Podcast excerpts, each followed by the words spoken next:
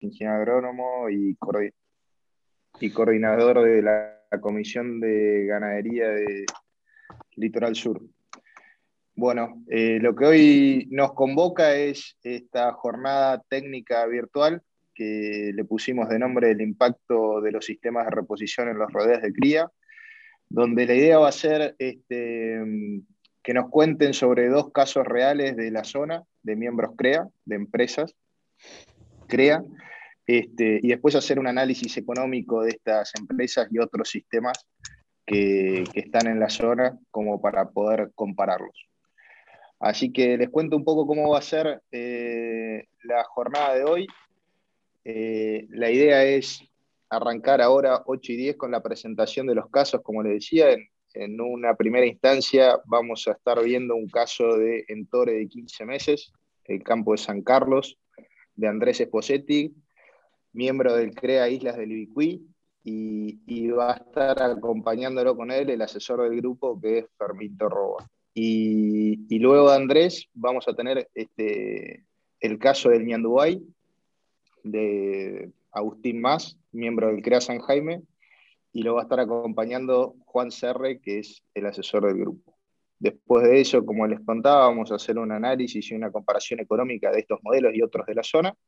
Y vamos a tener al final un intercambio y espacio para preguntas. Así que lo que quieran ir preguntando, vaya surgiendo, lo, van poniendo en el chat. Igualmente vamos a tener un espacio con, con micrófono abierto al final.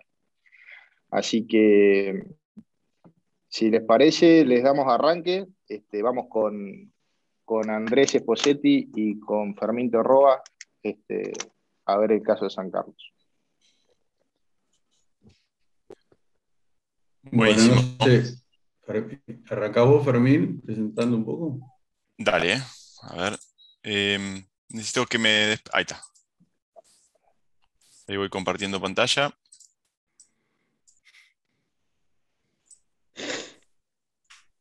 ¿Se está viendo? Perfecto. Está en modo. Ahí está. Em, arrancamos, Andrés, eh, por ahí dando la presentación inicial. Bueno, eh, buen día a todos. este es un campo familiar eh, mixto. De, yo pertenezco al CREA Isla del Ibicuí. Bueno, Fermín empezó ahora, ahora cuatro o cinco meses a asesorarnos y nada, yo estoy en un planteo de cambio desde el 2016, ya no me acuerdo, de un poco fuimos de, cambiando de, servicio de dos años a 15 meses, volviéndolo a usar ya que nosotros teníamos servicio. Eh, de, dos, de 15 meses, ¿no? A ver, ¿querés pasar o, lo Dale, perfecto. Bueno, el campo está acá, es en el sur de la provincia de Entre Ríos, se llama San Carlos.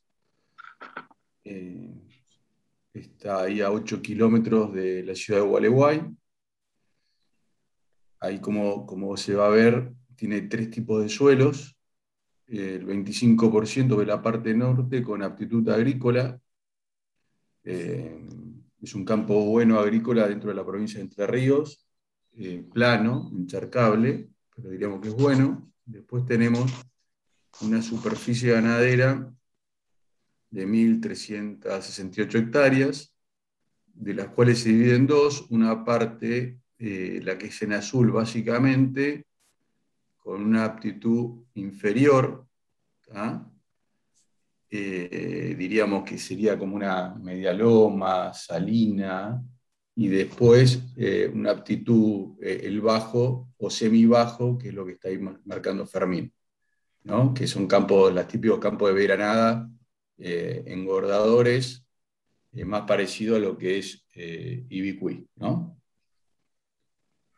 después dentro de la parte de cría, de la parte ganadera, 61% está destinado a la cría y estamos haciendo invernada sobre el 18% de la superficie.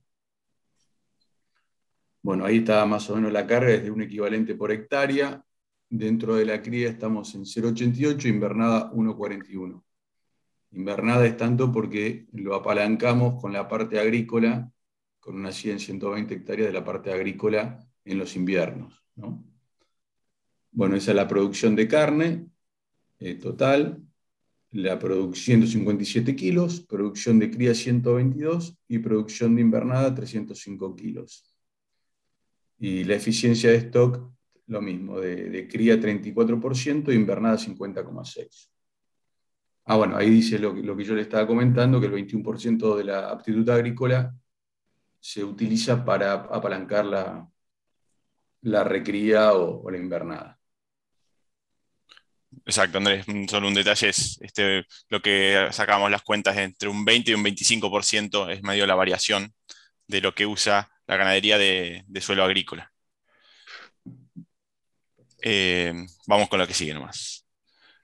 Bueno, ahora entramos con el, tema de la vaquillona de reposición de 15 meses. Eh, yo venía de un sistema de 15 meses eh, con mi viejo, que era un sistema de 15 meses, que por eso lo ponemos que está en construcción, que, era, era lindo porque se preñaba, pero después no nos dábamos cuenta las pérdidas que teníamos, que creo que es una de las grandes limitantes del servicio de 15 meses, en el segundo y tercer servicio.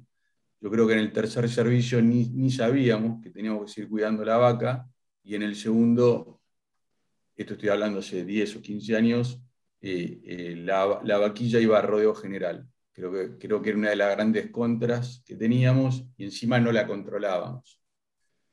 Eh, por eso el sistema hoy está en construcción. Yo arranqué con esto hace tres años, pero no estoy atado a nada, porque la verdad que es un sistema que le tengo mis respetos, entonces estoy siendo muy cauto con el, con el segundo y tercer servicio especialmente. Por eso lo de construcción, porque estoy viendo cómo lo, cómo lo, lo, logro eficientizar y que no se me caiga lo, ganado en el primer, porque premiar la primera vez entiendo que es muy fácil.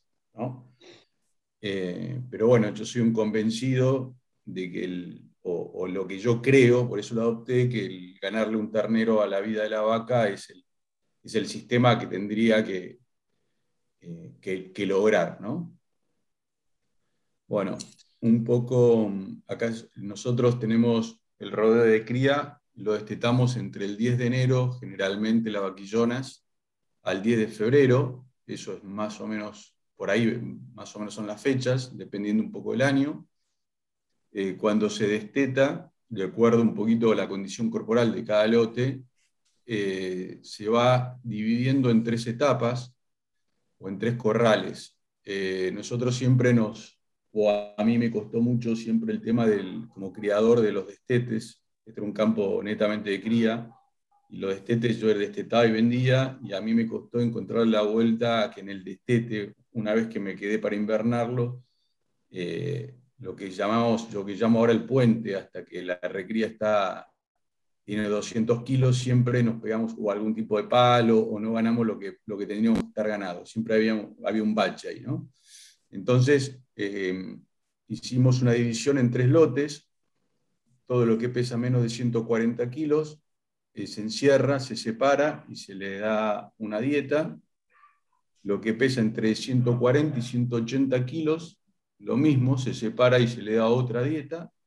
Y todo lo que pesa más de 180 kilos va a, unas pasturas a base de, de festuca, el trébol, lotus, y con, suplementación. Cada vez que eh, un animal cruza la barrera, se va, se va, va subiendo al, otro R, ¿no? Es R1, R2 y R3. O sea, el animal de menos de 140 kilos, cuando, va, cuando pesa 145, 140, va a, la dieta de R2 y así sucesivamente. Lo único que tomamos el recaudo es que el R2 para ir a R3 tiene que pesar por lo menos 180 kilos, porque ahí nosotros veíamos que, se pegaba un palo de, venir de, encierre comiendo granito de maíz y, siendo muy mimada, se pegaba el palo en, el campo natural. Entonces, por ahí parte de lo ganado en ese encierre se perdía en los el primer mes de pastoreo. Andrés, para pasar de R2 a R3 necesita 200 kilos, ¿no? Exactamente. Perfecto. Y ahí ya pasa la pastura. Claro, exactamente. Bueno, ahí está un poco las dietas de eh, cada estadio. R1 es un concentrado y maíz. R2, que es más o menos lo mismo, con otro concentrado y un poquito de, silo. Y R3, ya lo que es eh, a campo, ¿no? La dieta a campo. Y un detalle en, estos, en estos dos estadios está suplementado al 2,7% y acá ya es menor eh, porque tienen el complemento de la pastura, está más cerca del 1, 1,5% de, de suplementación en la dieta. Sí. Del peso vivo, ¿no? Bueno, por ahí contar un poquito, Andrés, eso, ¿para qué, ¿para qué haces todo esto? Claro, el objetivo de esto básicamente lo hacemos por, un poco lo que, me pasa, lo que nos pasaba, de que siempre por ahí hay un talón de Aquiles en el sistema y queremos emparejar el rodeo y llegar a 200 kilos cuando todos los animales cuando entren, cuando entren a campo. Eso eh, a mí me, anduvo muy bien. Eh, yo dejé de tener el ternero el, chiquitaje, el ternero que, mal llamado lo llamamos cola, que por ahí o, lo sacás del sistema porque considerás que es malo o, que, o lo mal vendés. Entonces con esto lo que hicimos fue eh, unificar el rodeo de recría, cosa de entrar a la recría de una forma eh, más ordenada y más pareja. Ahora sí nos metemos de lleno en cómo eh, venís manejando la, vaquilla de 15.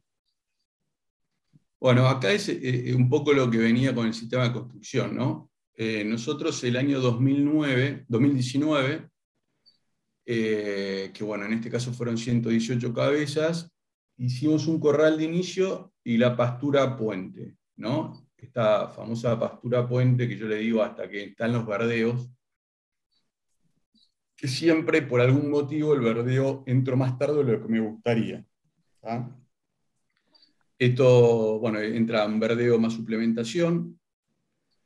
En este caso, 2019, eh, tuvimos un peso de entore de 300 kilos el primero de octubre, con una ganancia diaria promedio, entiendo, de 540 gramos por día. Bueno, y ahí está la fecha de destete, 5 de febrero, en todo el 1 de octubre y los días de recría 238.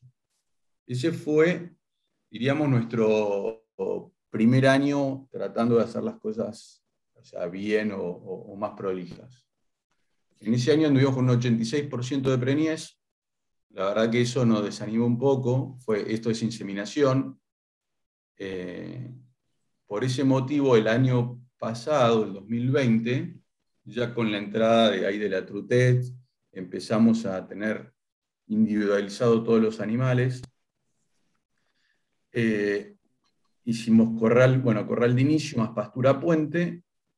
Lo único que hicimos eh, fue un poco por los resultados del 86% y otro poco porque ese año veníamos muy mal de verdeos de invierno y entendíamos que íbamos a estar muy jugados y con la experiencia del año pasado decidimos encerrar eh, lo que es la requía de reposición, ah, con una dieta de granos, silaje y concentrado proteico.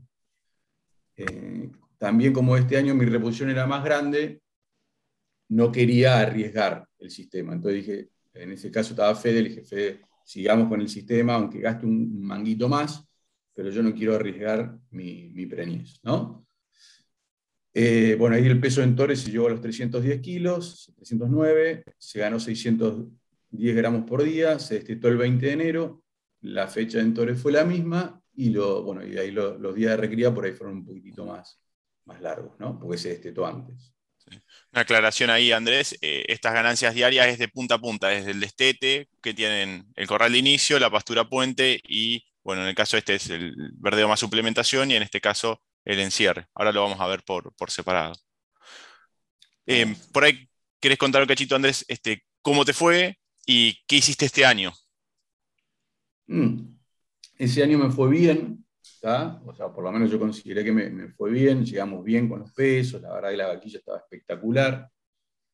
Por lo que entonces este año volví a, eh, mi revolución era un poquito menor, también siempre vine medio jugado con, el tema de verdeos atrasados, entonces empecé a darle, eh, empecé a encerrarlas a la, a la, recría hasta que esté el, el, verdeo, y una vez que empezó a estar el verdeo, y como veníamos muy jugados de números, yo dije, eh, no quise arriesgar, y con la buena experiencia que tuve, dije, ¿sabes qué? Yo prefiero encerrar, que este año son 100, las sigo encerrando y, después, en todo caso, las largo a campo más adelante, cosa que después nunca sucedió.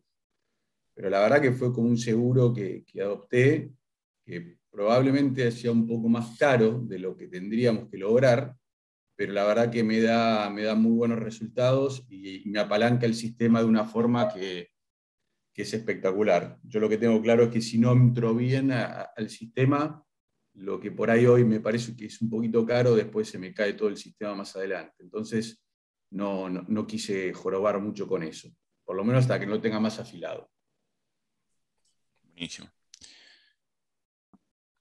Acá pusimos un poquito eh, cuál fue la dieta eh, de esta recría 2020, en la cual, eh, esto es, acá tenemos la dieta del corral de inicio y acá la dieta del corral de reposición, en la cual se le dieron, sobre todo por ahí hacemos más hincapié, si te parece Andrés, en, lo que fue el corral de reposición, que es el corral un poco más largo, ¿no? Son este, 120 días, este, donde se produjeron 100 kilos, una ganancia diaria durante este corral, ¿no? desde mayo hasta septiembre, de este, 800 gramos.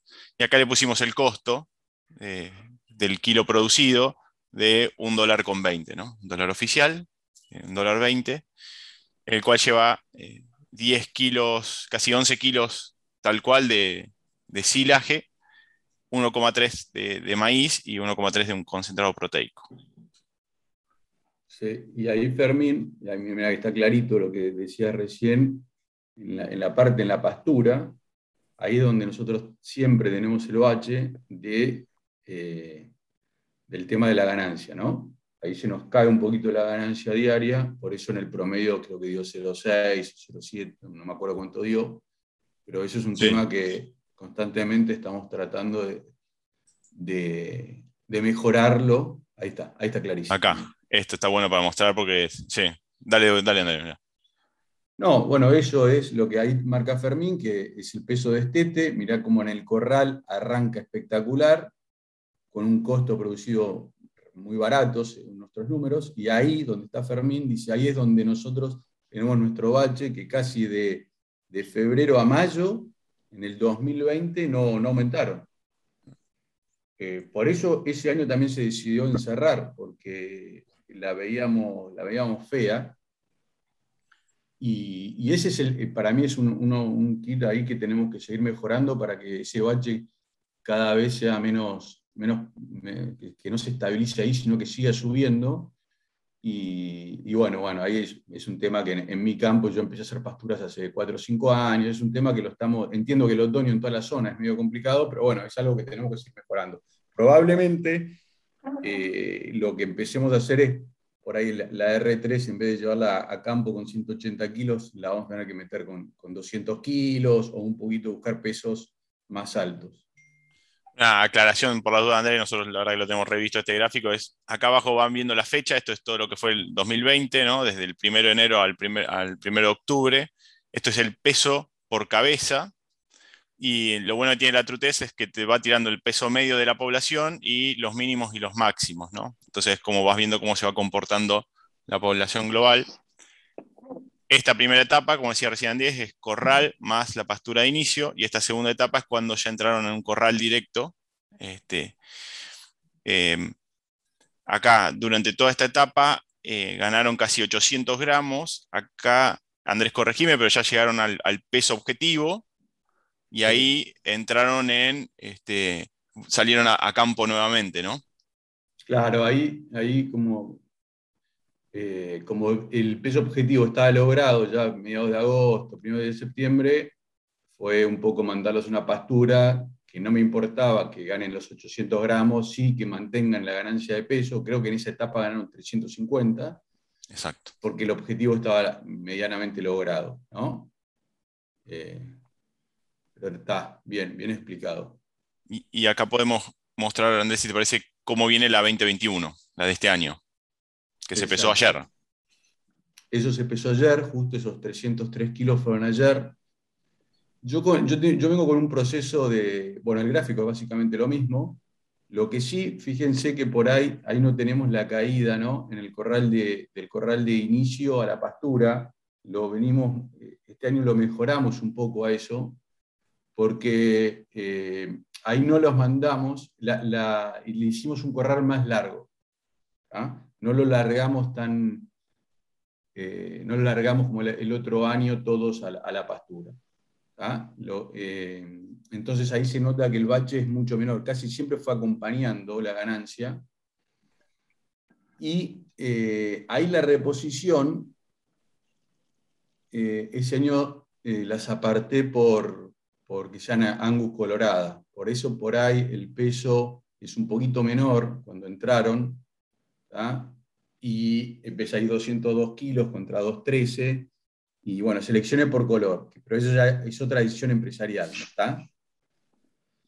Está buena esa aclaración.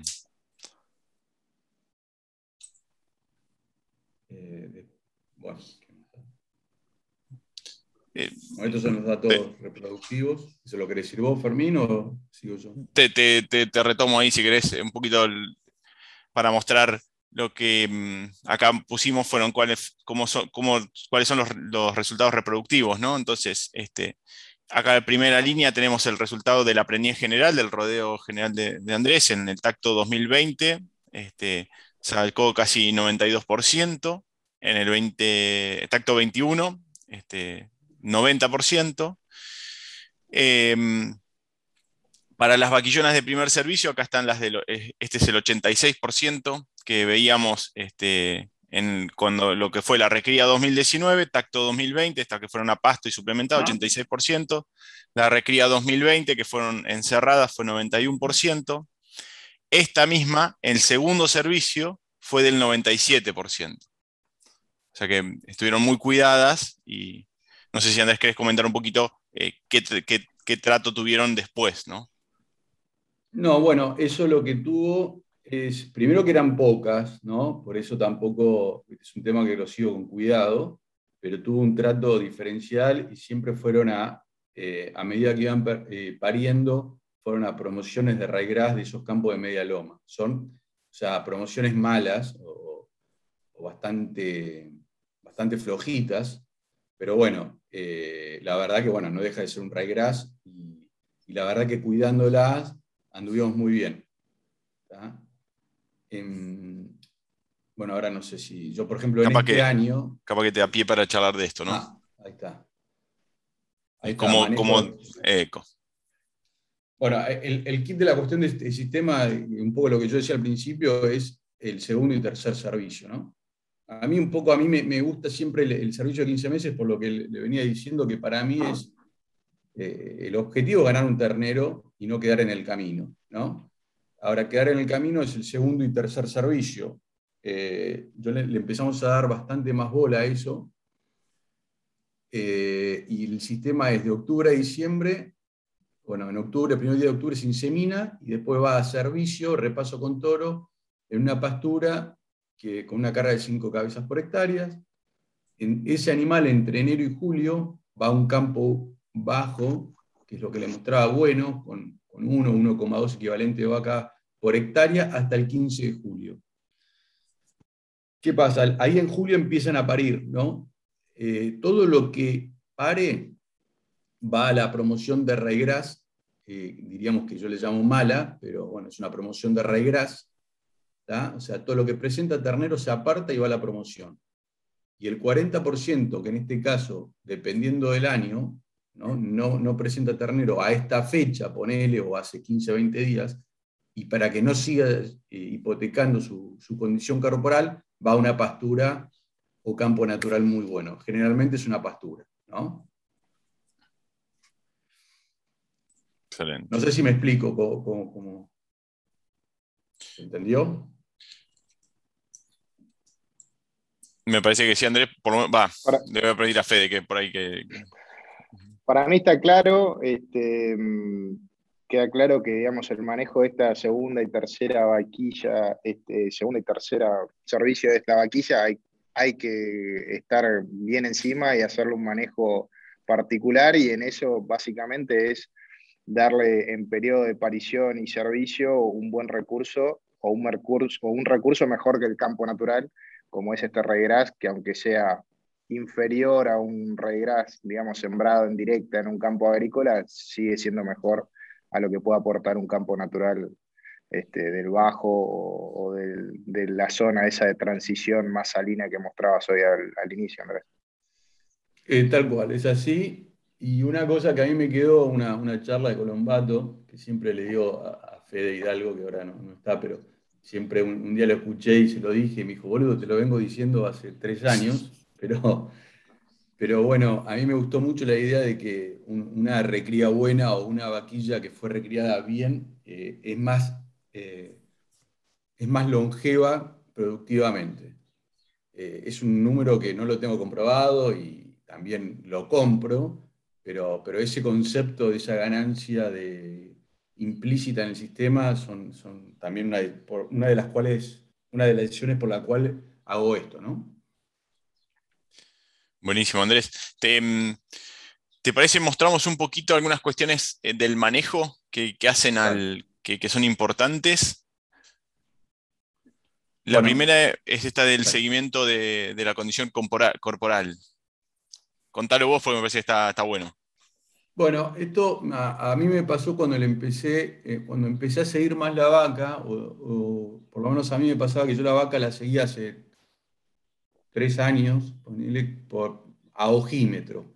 Y creo que es, es, la gran equivocación que hacemos la mayoría de los criadores, que estamos esperando la primavera, que la primavera se atrasa, que la vaca sí está buena, está buena, nos, nos autoengañamos, o a mí me pasaba por no tener el ojo o por lo que sea, y siempre yo tenía una pérdida de condición corporal en esta época, en, en estos 40 días que son claves. Eh, yo a partir de ese, de, ese, año, un año que no nos anduvo muy bien la preñez, le dije en este caso a Fede, le dije, Fede, hagamos una cosa, vamos todos los meses, vamos a seguir más en esta época, ¿no? Ponele de junio a septiembre, eh, sigamos mes a mes la condición corporal de cada lote. Entonces, una vez por mes juramos el 30% de cada lote con esa planillita que ahí puso Fer, que es bastante fácil y práctica.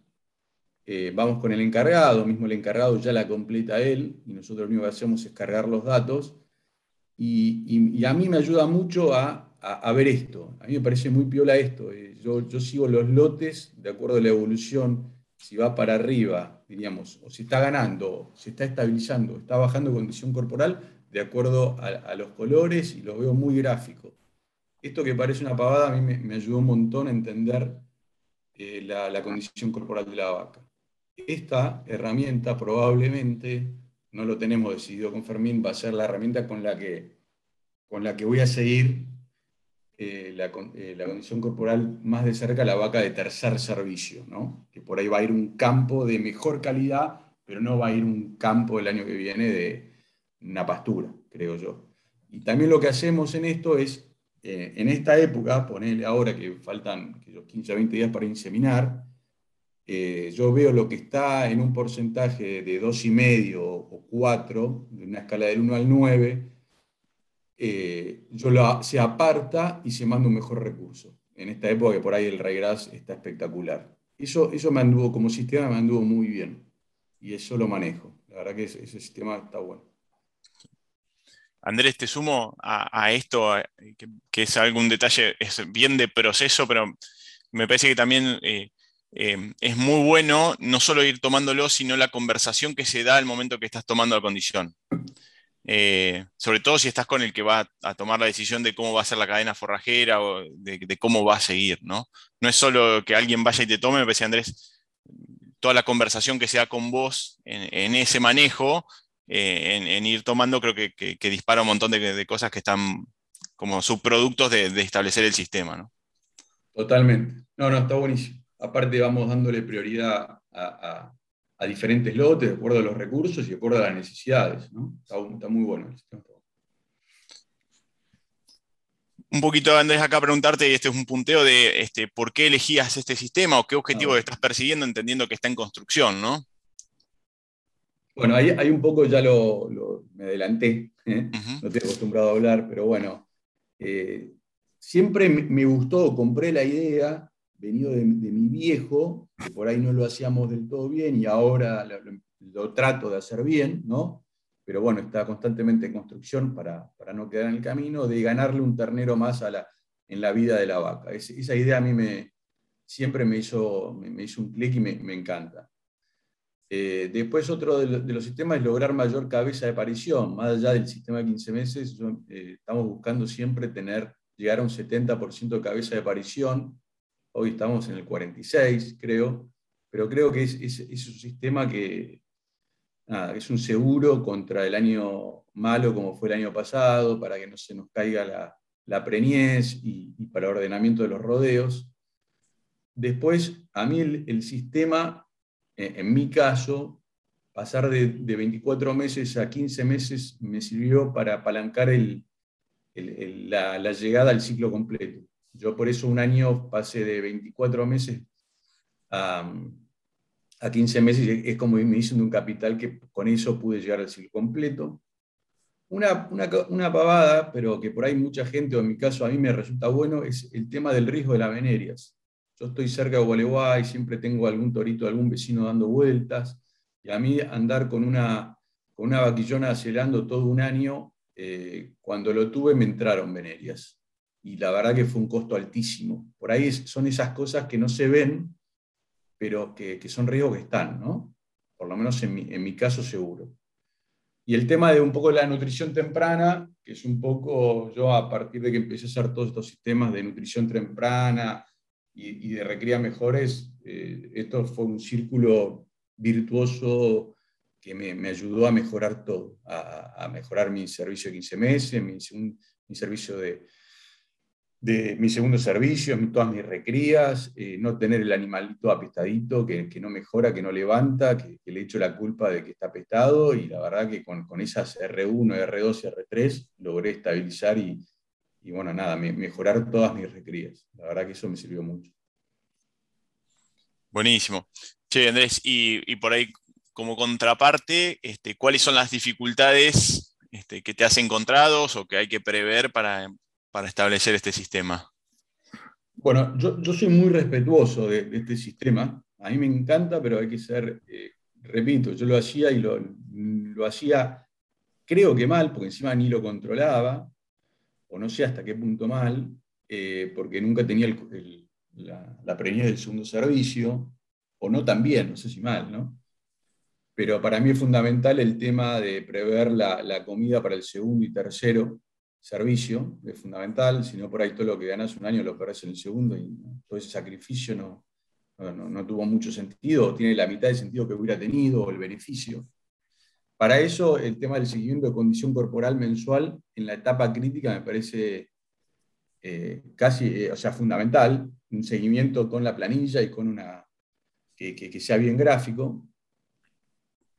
Obviamente eh, no es un sistema para todos los campos. Yo, gracias a Dios, tengo un, tengo un campo que tiene un mixer, es un campo mixto, que puedo hacer unas pasturas, tengo herramientas para hacerlo, ¿no? No, no lo pondría a hacer en un sistema, en un campo que no, no lo tuviera.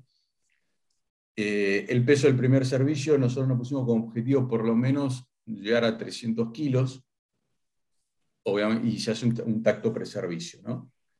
Y el tema de los HPG, que por ahí es una pavada, pero nosotros estamos siendo muy rigurosos con el seguimiento, porque hemos tenido en, en estas zonas que por ahí en años llovedores son muy húmedas, otoños complicados, eh, y yo viniendo de, ser criador netamente, que no le da tanta bola al, control de parásitos, eh, ahora cada 30 o 40 días eh, le venimos haciendo HPG y aparte empezamos a ver que, por lo menos en mi campo, la ivermectina ha tenido, no ha tenido tolerancia, pero no me dura lo, lo- lo que me duraba antes. No- Yo antes me quedaba tranquilo y ahora no, no, no me quedo nada tranquilo. Buenísimo. Che, Andrés, y, antes de terminar, y después creo que hay espacio de preguntas, pero eh, ¿cómo sigue esto para adelante? Eh, o, cómo, cuál, es el norte que estás buscando? ¿Es seguir bajo encierre? ¿Es ir hacia algo más de pasto? ¿Cómo, cómo lo ves? Bueno, el tema es que yo toda mi, toda mi recría entra en el circuito de verdeos sobre, son unas 120, entre 100 y 120 hectáreas de raigras y avena. Yo lo que tengo que mejorar es tratar de salir del encierre y eh, que ganen esas ganancias en, a pasto. ¿no? Yo creo que el costo ahí sería mucho menor. Es más, este año Fermín lo tuvimos. Este año gané casi lo mismo o lo mismo en verdeos que en el encierre, anduvimos muy bien, pero la verdad que le tengo respeto y, no, el año pasado no, no fue así. O sea, el objetivo es lograrlo. Por ahí será a través de separar el lote, de manejarlo diferente o ver cómo hacerlo. Eh, es parte del proceso, ¿no? Este, pero sí, la idea es engordarlas eh, a pasto o a verdeo, ¿no? Eh, pues, ¿qué más? buenísimo, Andrés. Muchas gracias. Bueno, muchas gracias a Andrés y muchas gracias a, Fermín por, el apoyo.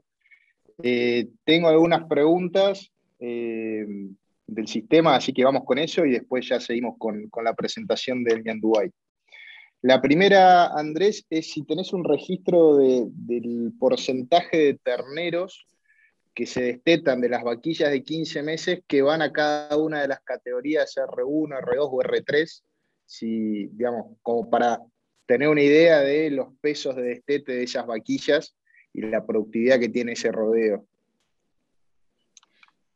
Sí lo tengo, lo tengo que bucear en la True o sea, no, no, lo tengo para decírtelo acá, lo que, pero sí lo tenemos. El año pasado, eh, a medida, bueno, vinieron unos tesistas de la uva y a medida que iban naciendo los terneros, se iban caravaneando con, caravana electrónica, se iba identificando la madre o sea que todo, y, se iba siguiéndola en, en toda su recría, se fue siguiendo desde que nació hasta cuándo se destetó, a qué cuándo pasó de, qué recría, de R1 a R2 a R3, o sea, está todo eso. Para que tengan una idea generalmente de la de servicio de 15 meses, yo más o menos lo que usé, es, es poca la que me llega a, a, a, servicio, de, la hija de servicio de 15 meses, le cuesta más llegar obviamente a la, al servicio de 15 meses al otro año. Pero esa información está, la tendría que buscar, no, la tengo ahora, pero sí, está. Disculpen, se me desconectó. Eh, voy con, bueno, voy con otra. Eh, Horacio Siguru preguntó si todas las hembras este, van a ser madres o cómo es la selección de eso. No sé, Horacio, si querés aclarar un poco la pregunta. No, eso nomás, Federico no, o por ahí me perdí en algo. Si todas las, hembras que él desteta eh, van a ser madres, o me perdí en algún dato, capaz que él dijo que van a ser 100, no sé. No, eh, Horacio, es así. Yo más o menos tengo 750 terneros, macho y hembra. Todo el macho entra en ese circuito de recría sobre, sobre avena, raigras y después trato, que es uno de los objetivos, que salga gordo, un porcentaje, la, mayor parte de gordo de consumo de campo natural.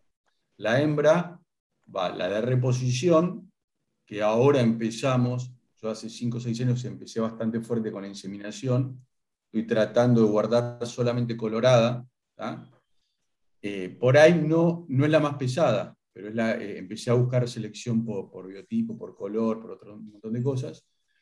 Y después me queda la, otra hembra sigue con el macho, y la verdad que es un, es un tema que todavía no lo tengo, está en proceso. Por ahora la vendo gorda, eh, que en marzo, abril, la vendo gorda. El día de mañana, el objetivo por ahí es darle servicio en otoño o inseminarlas en otoño y empezarle a darle un valor agregado. Pero bueno, para eso tengo que seguir mejorando mi rodeo, bueno, falta todavía. Buenísimo, gracias. Em, sigo. Eh, preguntan cuál fue la carga que se utilizó en las promociones de regras con las vaquillas de primera cría. ¿En las promociones malas esas? Exactamente. Y mirá, e, e, es, diferente, porque el año pasado, que nos fue muy bien en el, en el tacto, tuvimos, yo creo que fueron poquitas, fueron 80 hectáreas y 75, eh, 80 vaquillas y las tuvimos en 70 hectáreas, más o menos. Eso a veces, yo tengo silo de maíz, a veces si el año viene complicado, les doy un poquito, si llegara a necesitar, les doy silo de maíz. Este año que mi reposición es más grande, esas 60 hectáreas no me alcanzaron, porque mi reposición eh, es entre la vaquilla de primer servicio y la de segundo, estamos hablando de 170, que va, sigue en el mismo circuito, no me, no me alcanzó eso, y yo hace un mes justo le empecé a dar, eh, están pastoreando avena hace un mes y hasta el servicio van a estar pastoreando avena, en 45 hectáreas de avena. Eh, nada, ese es un tema que hay que, seguirlo ¿viste? de cerca y, Generalmente en esta época, Fede, lo que yo te decía, me sobra, si viene bien el año, eh, sobra ¿viste? raigras y todo, entonces apalanco mucho el sistema en eso. Y si tengo que sacrificar mi recría, la sacrifico para cuidar esa categoría. Perfecto, está claro, está clarísimo. Y en relación con eso, eh, había otra pregunta vinculada también con la condición corporal. Este, y, ahí te pregunto, ¿cuál es el objetivo de condición corporal este, que están viendo en las vaquillas de que están pariendo su primer ternero o el segundo ternero, cuál es la, realidad que están viendo y cuál es el objetivo, este, si están, están en la misma línea. Mira, la verdad que no, no, sé si lo tengo, no, sé si tenemos un número, o sea, decirte, quiero que lleguen en tres y medio o en tres, o sea, sí en tres, sea, el objetivo por lo menos que estén en, tres, no menos de tres. Eh, es difícil, hay que seguirlas. Yo ahora, la verdad que, mira, ahora están hace, un mes, están en la avena y todo, y están muy buenas. Yo ayer las estuve viendo, están, ya se están montando, están buenas, pero el objetivo es medio lo mismo, no, no, no es un objetivo superior. Es, eh, lo que sí es que no caiga. Y, que tampoco, y que tampoco en ese circuito de, antes ya del segundo servicio no tenga un, un bache profundo. Eso, eso, porque después es mucho más difícil levantarlo. Buenísimo. Em, yo de mi parte no tengo más preguntas que del chat. Ahí eh, se sumó Mishu con los de Tete, primero y segundo, tercer servicio son normales en tiempo. Em, no sé, Mishu, si querés aclarar un poco esa pregunta. Decir si son anticipados, si son precoces o son en, en el periodo que mostraba Andrés de enero-febrero. ¿Esa es la pregunta? Sí, es esa. No, yo la verdad que obviamente todo esto, yo el destete precoz es una herramienta que lo, usé en su momento y trato de no usarla porque me parece, es, muy cara y por ahí es una herramienta que, a ver, viste que por ahí vos decís gastar en, en, darle de comer, en hacer avena y todo, pero todo, creo que todo esto es mucho más barato que hacer un destete precoz. Trato de no hacerlo, pero si lo tengo que hacer, lo hago. Eh, como sistema medio yo trato de, esa vaquilla 15 meses, los primeros días de enero, destetarla. Pero bueno, eh, no, tenemos nada fijo. Lo, vamos viendo de acuerdo a la condición de la vaca, básicamente. Lo que sí es, trato de, no hipotecar la vaca. Si tengo que hacer un destete precoz, lo hago. Pero no, no hipoteco mi próximo servicio. Buenísimo, Andrés. Muchas gracias. Este, hay alguna pregunta más, la sumamos. Este, pregunta Juan, ¿cómo deciden si tienen que hacer el destete precoz o no? Y Juan, preguntarle a, a Fermín, a mi, asesor, a mi nuevo asesor. no, no, no, no, no, A ver, no tengo yo, por lo menos, no, la verdad que no, tengo una regla. Digo, bueno, eh, cuando la condición de corporal de la vaca está complicada y veo que no la puedo levantar, cuando el año viene seco, ¿viste? yo me doy cuenta, ¿viste? ya te vas dando cuenta, cuando viene complicado y, la, por ejemplo, en ese seguimiento de, curvas de gráfico de condición corporal, veo que viene para abajo y veo que no tengo recursos y ya empiezo, empiezo a pensar en, hacer un destete precoz o en un latado o en algo. Ya con esa herramienta, yo ya sé dos meses antes, ya puedo anticiparme un destete precoz, que eso es otra de las buenas cosas que tiene eso. Y yo antes me pasaba que un día me encontraba que tenía que hacer destete precoz. De esta forma yo ya voy viendo que tengo un porcentaje de vaca o de vaquillas que va a tener que ir al estete. Y también moviendo los rodeos, con eso de que yo saco el 20% más de vaca de condición corporal 2,5 y llevándolo a otro recurso, si tengo que hacer de este precoz, generalmente es más, es más chico. Es, un detalle que, está bueno. Buenísimo, Andrés. Muchas gracias. Eh, vamos entonces, este, si no hay más preguntas, con la presentación de, del Ñanduay con Agustín Más y Juan Serre. Gracias, Fermín, también. Muy buena la presentación. A ustedes. Por ahí, Fede, mientras tanto, solo una aclaración sobre ese tema. no lo hemos, la verdad que soy muy reciente en el CREA, pero eh, como que con Andrés, la, vez pasada lo que decíamos es, la clave está ahí en el 3. las conversaciones arrancan cuando la vaca está por debajo de 3. Cuando está por encima de 3, como que todo es más, más simple, ¿no? Em, sumando lo que, a lo que decía Andrés. Veremos cómo nos va este año. Sí, totalmente. Y, por ahí si hay alguna hasta, hasta pasada 4, 4 y media, por ahí se, se restringe esa y se levanta la, que está en 2 y medio. Pero sí, la línea es el 3. Buenísimo. Está claro. Gracias.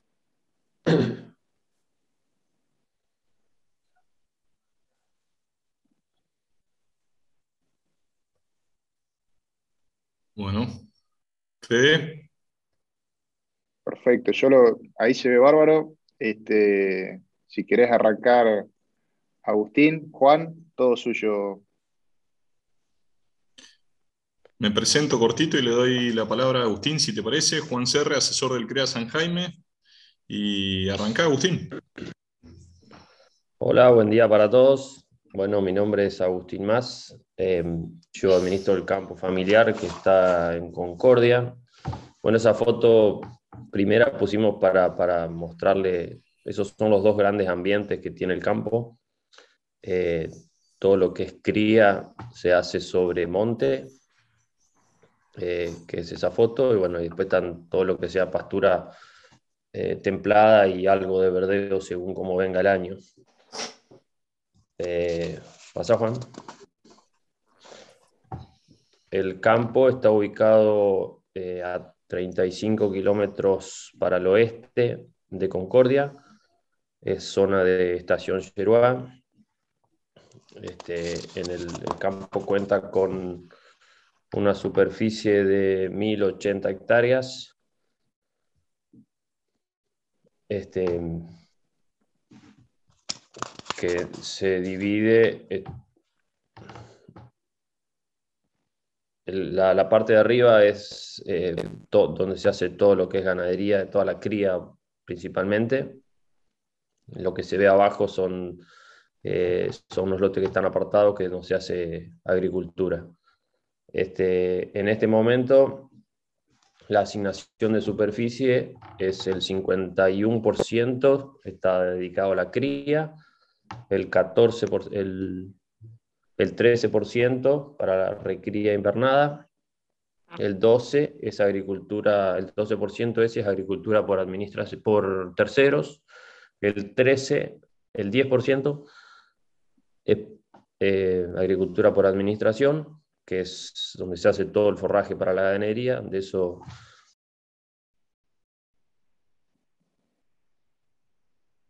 Te muteaste, Agustín. ¿Eh? Estás muteado, estabas muteado. Sí, justo dentro de una llamada. Y el 14% eh, está asignado a lo que es forestación de eucalipto.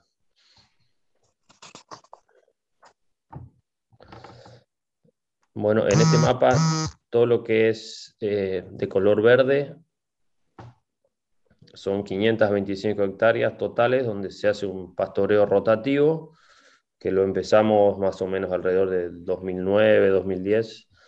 Empezamos de a poco con algunos lotes. Hoy está, está, todo, está todo en rotativo eso. Son nueve parcelas de entre 45 y 85 hectáreas, la más grande. Este, lo que es amarillo es donde se hace recría también hay otros lotes aparte que no están en esa foto, pero, pero bueno, eso se hace todo lo que es pastura templada, eh, festuca, tréboles y lotus.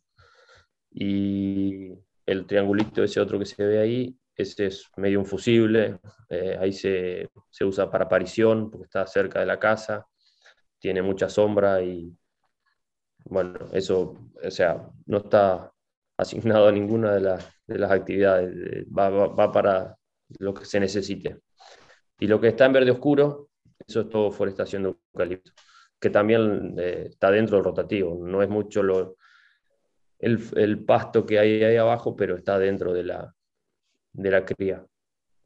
Em, dentro del rotativo, bueno, lo, lo, marcado ahí eh, son las aguadas, aguadas naturales, se usa una bomba solar que medio eh, con un tanque que es donde reparte agua a la mayoría de los potreros. Pasamos.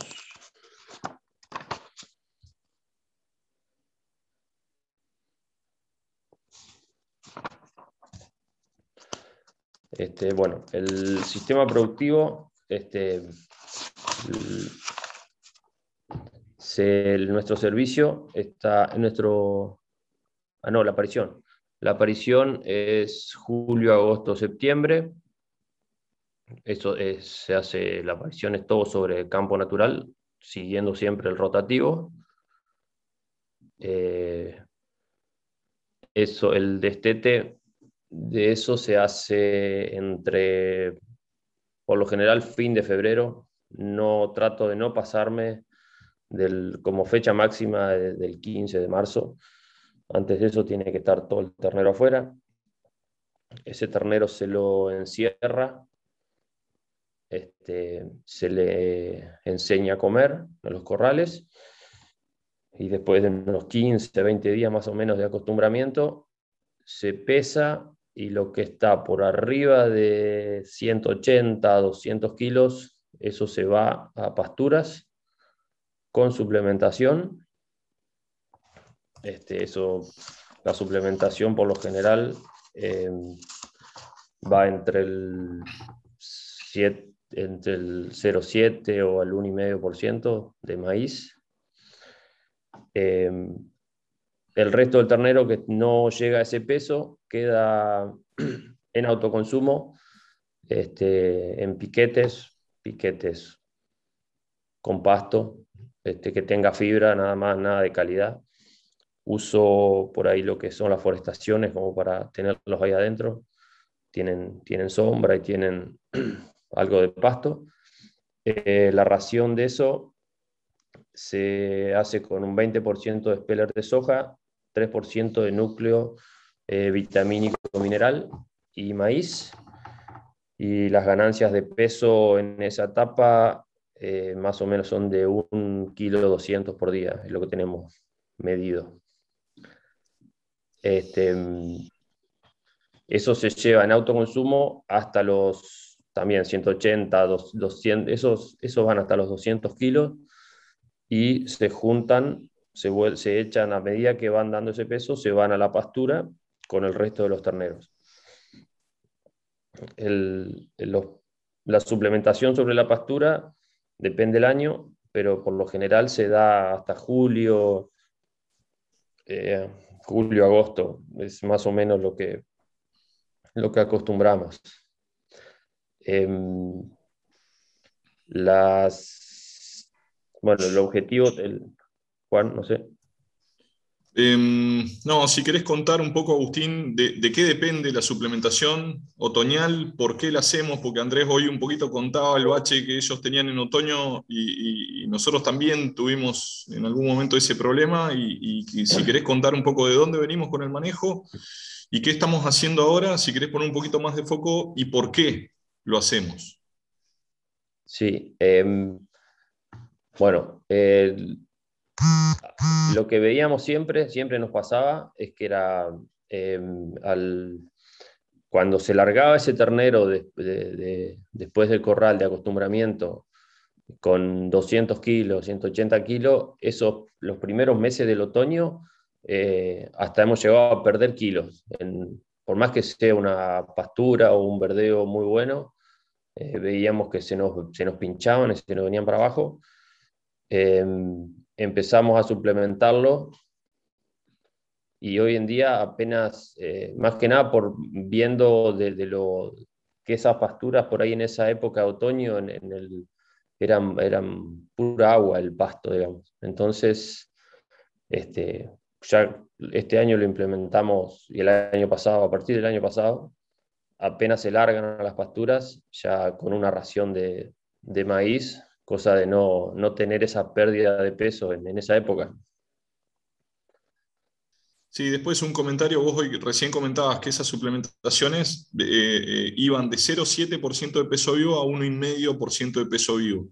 Eh, una aclaración de eso, digamos, en general lo que se trata de hacer es una vez que se define el sistema, tratar de no andar cambiándole mucho la alimentación a los animales y, y el porcentaje de suplementación de peso vivo en general responde a disponibilidad de forraje. La suplementación al 0,7 está como piso, que es lo que el animal necesita para, solucionar el problema este de síndrome otoñal y exceso de proteína bruta y exceso de, agua en la dieta. Este, en algunos casos llevamos la suplementación a 1,5, no por una cuestión de balance, sino por una cuestión de disponibilidad de pasturas y verdeos. Este, bueno, eh, la idea, esa recría yo eh, no la tengo separada, va todo macho y hembra, va todo junto. Este, siguiendo solamente con lo que es eh, la reposición, sigue sobre hasta, su primer servicio. El primer, el primer servicio yo lo doy el primero de febrero, hago febrero-marzo, sobre pastura, eh, hace unos años que con la superficie que hemos logrado de pastura ya estoy haciéndolo sobre la misma pastura al servicio. Este, después terminado el servicio, eh, se va a campo natural, se junta con el resto del rodeo este, en, el, en el sistema de, de rotativo. Em, ¿Te acordás que cuando preparábamos un poco la charla surgía la conversación con, Andrés y con Fermín y con Federico de, por qué elegías esta fecha de servicio y no una más atrasada? ¿Querés contar un poquito cómo, cómo estás llegando y por qué, por qué elegís esa fecha? Sí, eh, cuando empezamos nosotros con el 18 meses, eh, nosotros lo hacíamos eh, mm, mayo, mayo, abril, en mayo, junio. Este, no, no teníamos la cadena forrajera que tengo hoy. o sea, eso se hacía, por ahí en el verano pasaban con algún sorgo forrajero o algo, algún otro recurso. Eh, la hacíamos en esa fecha también porque no llegábamos con el peso eh, objetivo. Hoy en día estamos llegando con, un, con el peso, ya para febrero llegamos con el peso que necesitamos. Y el otro tema es que veíamos que para la época de febrero, marzo, eh, teníamos una tasa de celo muy importante que al momento de largar los toros, cuando hacíamos ese servicio más, más adelante, eh, nos bajaba muchísimo el celo de, de las vaquillas. O sea, en febrero marzo estábamos sin los kilos, pero con alta tasa de celo, y en mayo junio lográbamos los kilos, pero la tasa de celo bajaba. Sí, exacto. Eso fue lo, que, lo primero que, notamos de las fechas. Eh, y también eh, en ese momento el miedo ese de la aparición de, de muy diciembre, que después implementándolo, la verdad que no, me causó ningún tipo de problema. De tener ese, al, pasarlo a febrero al servicio, eh, muchas veces uno, yo tenía por ahí el miedo de, o, esquivábamos a, tener parición en lo que era diciembre y enero por calor y por sol. Y bueno, la, la verdad que no, no hemos tenido problema con eso. Bien, ¿querés que eh, repasemos un poquito puntos de control? Sí. Este, bueno, uno, uno de los temas es llegar este, llegar a, octubre con 250 kilos. Este, hoy en día estamos llegando a servicio. Eh, el, año este año, este año fue el, el año donde mayor peso llegamos, que llegamos con 360 kilos de promedio al primero de febrero. Así que, y hoy, hoy en día yo creo que estamos, este año también venimos, venimos bien con el objetivo a cumplir. Eh, y el otro tema es también hacemos HPG, este, el ternero sale bien desparasitado una vez destetado, pero después cada 30, 40 días vamos controlando con, con HPG para, para ver, porque ya nos ha pasado de, tener algunos problemas de, parásitos. Bien, avanzo. Seguimos, si te parece, con cómo sigue esa vaca preñada rumbo a su segundo servicio. Bueno, em, esa vaca, como dije, eh, eh, se termina el servicio fin de marzo, se pasa a campo natural, sigue en el rotativo con el resto del rodeo. En mitad, sí, a, mitad de noviembre se, se aparta y se trae a un piquete que está acá cerca de la casa. Es un piquete que trato de tenerlo lo mejor, lo mejor empastado posible. es campo natural nada más, pero con, es un monte en Ñandubay con bastante sombra. Em, eso se recorre dos veces hasta tres veces por día, cosa de controlar bien la aparición. Em, ese ternero se desteta en, en junio eh, fin de mayo, junio. Este, este año se sacó con 120 kilos, más o menos lo que entre 100, entre 90 y 120 es lo que generalmente me, da. Y esa vaca, eh, esa, vaca vuelve al monte, al, rotativo, con el, a recibir su servicio seca en la primavera siguiente. El, bueno, el ternero ese. Sí, sí, Juan. No, dale, dale.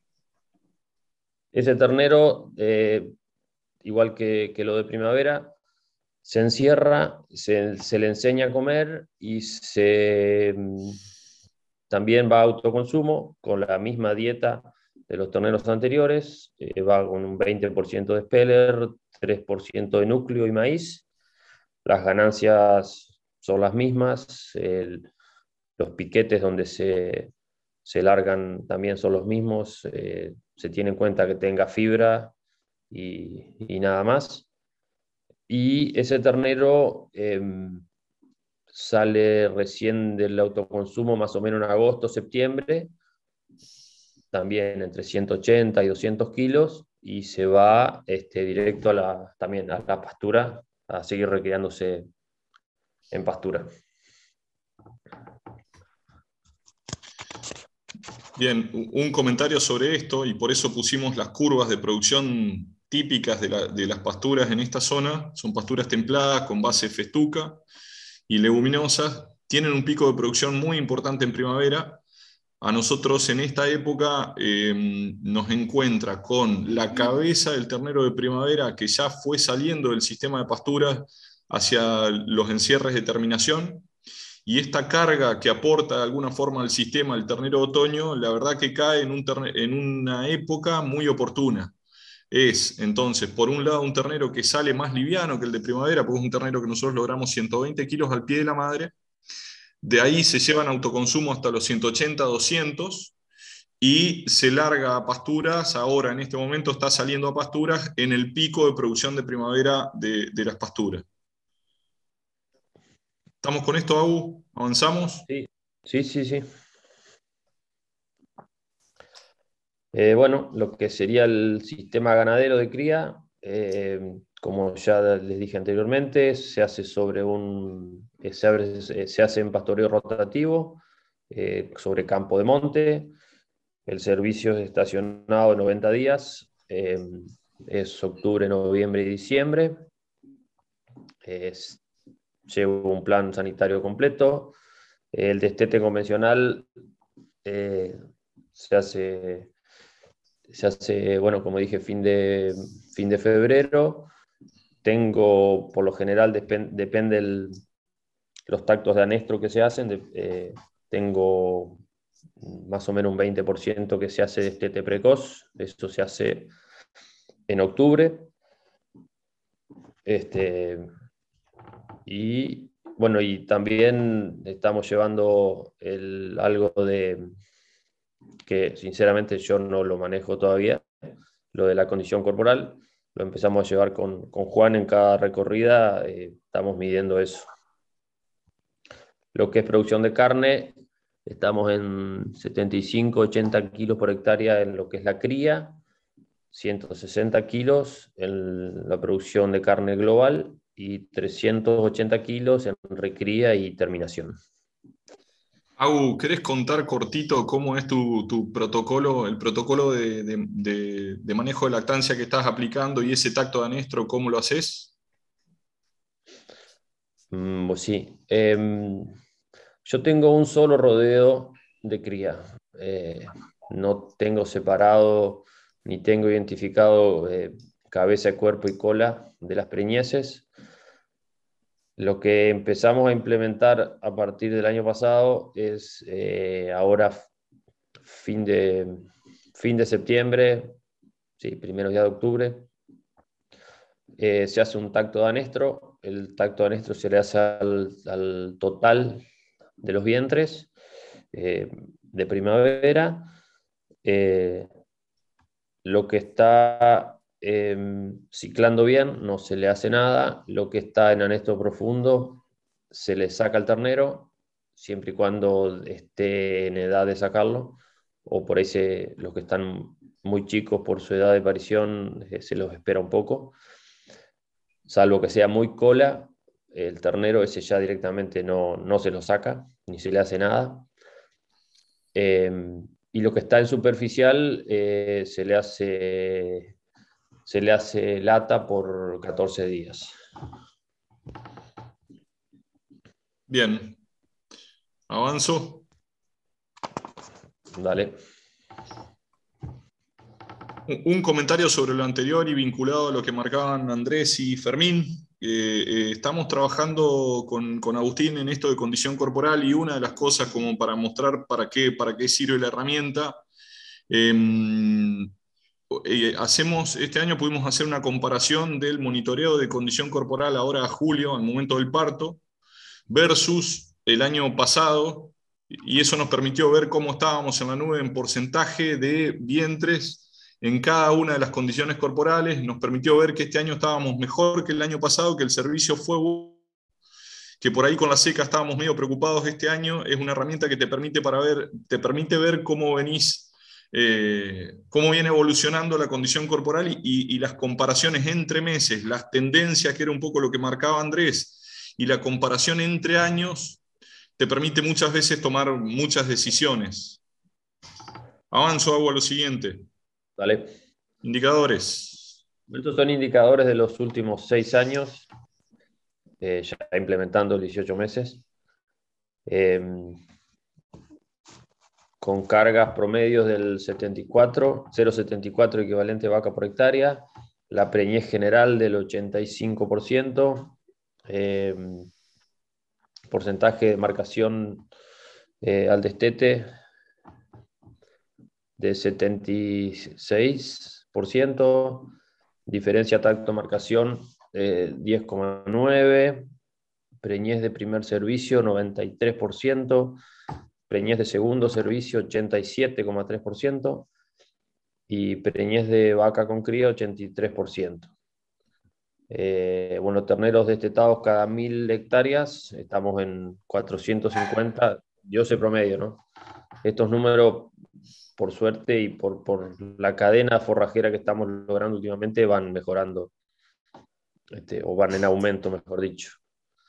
Y hoy en día, en este momento, la carga en la cría estamos en 0,92 equivalente vaca por hectárea. Ahí está la evolución. Este, no sé, Juan, ahí qué, y acá la idea era contar un poquito de dónde, de dónde se viene. En el 2012 se empezó a implementar el servicio de 18 meses. Antes de eso el campo venía con servicios de 24 y 27 meses. La superficie destinada a cría estaba en el orden de las 1.000 hectáreas. Eh, al final de ese periodo, 2011-2012, estábamos sacando 191 y 174 terneros cada 1.000 hectáreas a partir de ahí se empieza a implementar el servicio 18 y un montón de técnicas más, digamos, se implementa también el pastoreo rotativo, se empieza a trabajar sobre todo lo que le fue contando Agustín, eh, y, todo ese, esa concatenación de cosas que se viene haciendo, se aumentó la, base forrajera, hay, hay, un montón de ajustes en todo esto. Desde hace un tiempo la superficie destinada a cría en la empresa es de 525 hectáreas. El servicio 2019 eh, estaría, dio 554 terneros cada mil hectáreas y, estamos llegando al objetivo planteado, que es donde creemos que vamos a encontrar la estabilidad, que es alrededor de 400 vientres en esas 525 hectáreas. Hacia eso es a donde vamos y estamos, hoy, hoy estamos llegando, digamos, en este servicio 2021 y quizás en el 2022 ya vamos a estar en equilibrio. Hasta ahora veníamos un poco, un poco creciendo. Em, Horacio le preguntaba hoy a Andrés cómo, cómo, es el tema de la recría y si se recría todo. Contesto eso para el caso del Ñandubay.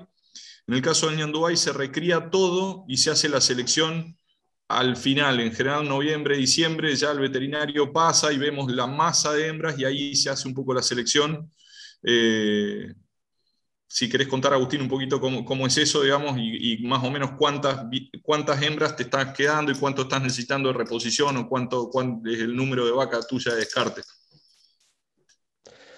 Sí, bueno, como dice Juan, veníamos eh, poblando bastante, necesitando vientres, así que eh, la selección eh, venía haciéndose por, por peso, la que no daba el peso objetivo no nos entoraba, por supuesto. Em, el, este año, el año pasado y este año ya se empezó a ser un poco más em, estricta. Eh, también se, se, necesitaron menos vientres, gracias a que por ahí mejoramos un poco el, el servicio de la vaca, porque el, lo que es el, el servicio rodeo general, nosotros tenemos, perdón, cero. Todo, todo lo que sale vacío del tacto de primavera se, se engorda y se vende. Entonces necesitábamos, necesitábamos eh, reponer toda esa cantidad de vaca. Eh, hoy con mejores números de esos tactos, de esos servicios, eh, se está, por suerte necesitamos menos reposición, así que estamos haciendo un poco más, más estricto para seleccionar esa vaquilla. Bien, bien Agustín. Vamos a lo último, ventajas y desventajas del sistema. Bueno, como ventaja, eh, yo lo veo que es un, un, sistema simple. Eh, no hemos tenido, es bastante es estable, por, todos los años que lo llevamos. Eh, una de las grandes ventajas que vemos es que esa vaca entra seca a segundo servicio. Eh, como les dije, yo le desteto en junio, de junio a, octubre se recupera bien, sin tener, sin necesidad de apoyarla. Eso se va a campo natural, a campo de monte en ese momento, este, esa vaca me, libera superficie para, de pasturas y todo, que es lo que tampoco estoy muy sobrado, que es lo que se necesita para el resto de los terneros que vienen. Eh, también ese, ese ternero de, de, otoño entra una vez que sale del, del autoconsumo, entra en una etapa donde, como comentaba Juan hoy, las pasturas están en plena producción, ahora fin de, fin de invierno o primavera, así que al tener, eh, este, me, me, me, ayuda mucho a, a, aprovechar ese exceso de pasto de primavera. Y, y también tengo una menor probabilidad de distosia de lo que sería hacer un 15 meses. Y como ventaja, bueno, como les decía, la aparición esa de verano, este, hay que tener un mayor control, eh, em, em, empieza justo en épocas de mucho calor, este, mucha mosca y, y demás. Eh, tengo dos apariciones en el año, que, que, bueno, ya es más control también y más recorridas. y bueno, y, y al, al, por ahí estirarlo un poco más de lo que sería un 15 meses, eh, no, no, estoy presionando tanto en una selección de, precocidad de, de, los animales. No sé, Juan, otra cosa. Bien, Agustín. Eh, no sé, Fede, quedamos abiertos a preguntas y dejo de compartir, ¿te parece? Dale, Juan, buenísimo. Tengo un par de preguntas para arrancar. Eh, primero, eh, una pregunta es cómo, cómo, son las mermas eh, en relación de la vaquilla de 18 meses que para en el verano con el rodeo general, si hay diferencias ahí este, o no, y en, y en, qué rangos están. Sí, eh, yo no me acuerdo exacto, pero creo que la, esa está más o menos en el 10, el 10 12%, Juan, y el rodeo general está en el 5%. No sé si vos tenés. Pero no, a ver, sí, en promedio, en promedio, sí, y tenés años que se te dispara hasta el 20. Sí, sí. La merma del otoño. Puntualmente el año pasado hubo un problema de, de parasitosis, de diarreas. El año, el año este, pasado. Hemos tenido algunos eventos así que, que te, te, la disparan un poco. El año pasado fue un ataque muy grande de diarrea. Los terneros se, se, se me morían hasta, hasta, hasta con inyectado con, con, con antidiarreico y todo, este, con una dosis, capaz que hasta dos y tres dosis se le tuvo que poner para, para frenarla, pero en dos, tres días lo, lo, los mató. Pero fue, debe ser la más alta que he tenido en todos estos años. Buenísimo. Eh, ¿Por qué no adelantar el servicio al 15 meses en el sistema de Ñandubay? Eh, viendo que por ahí con los pesos o con los controles y los últimos pesos que llegaban, eh, podrían haber tomado la opción. Eh, ¿Por qué no lo hacen? Y principalmente porque no tengo la cadena forrajera suficiente como para seguir esa vaca, esa vaquilla en su segundo y tercer servicio o en su segundo principalmente. No me da el, forraje para eso.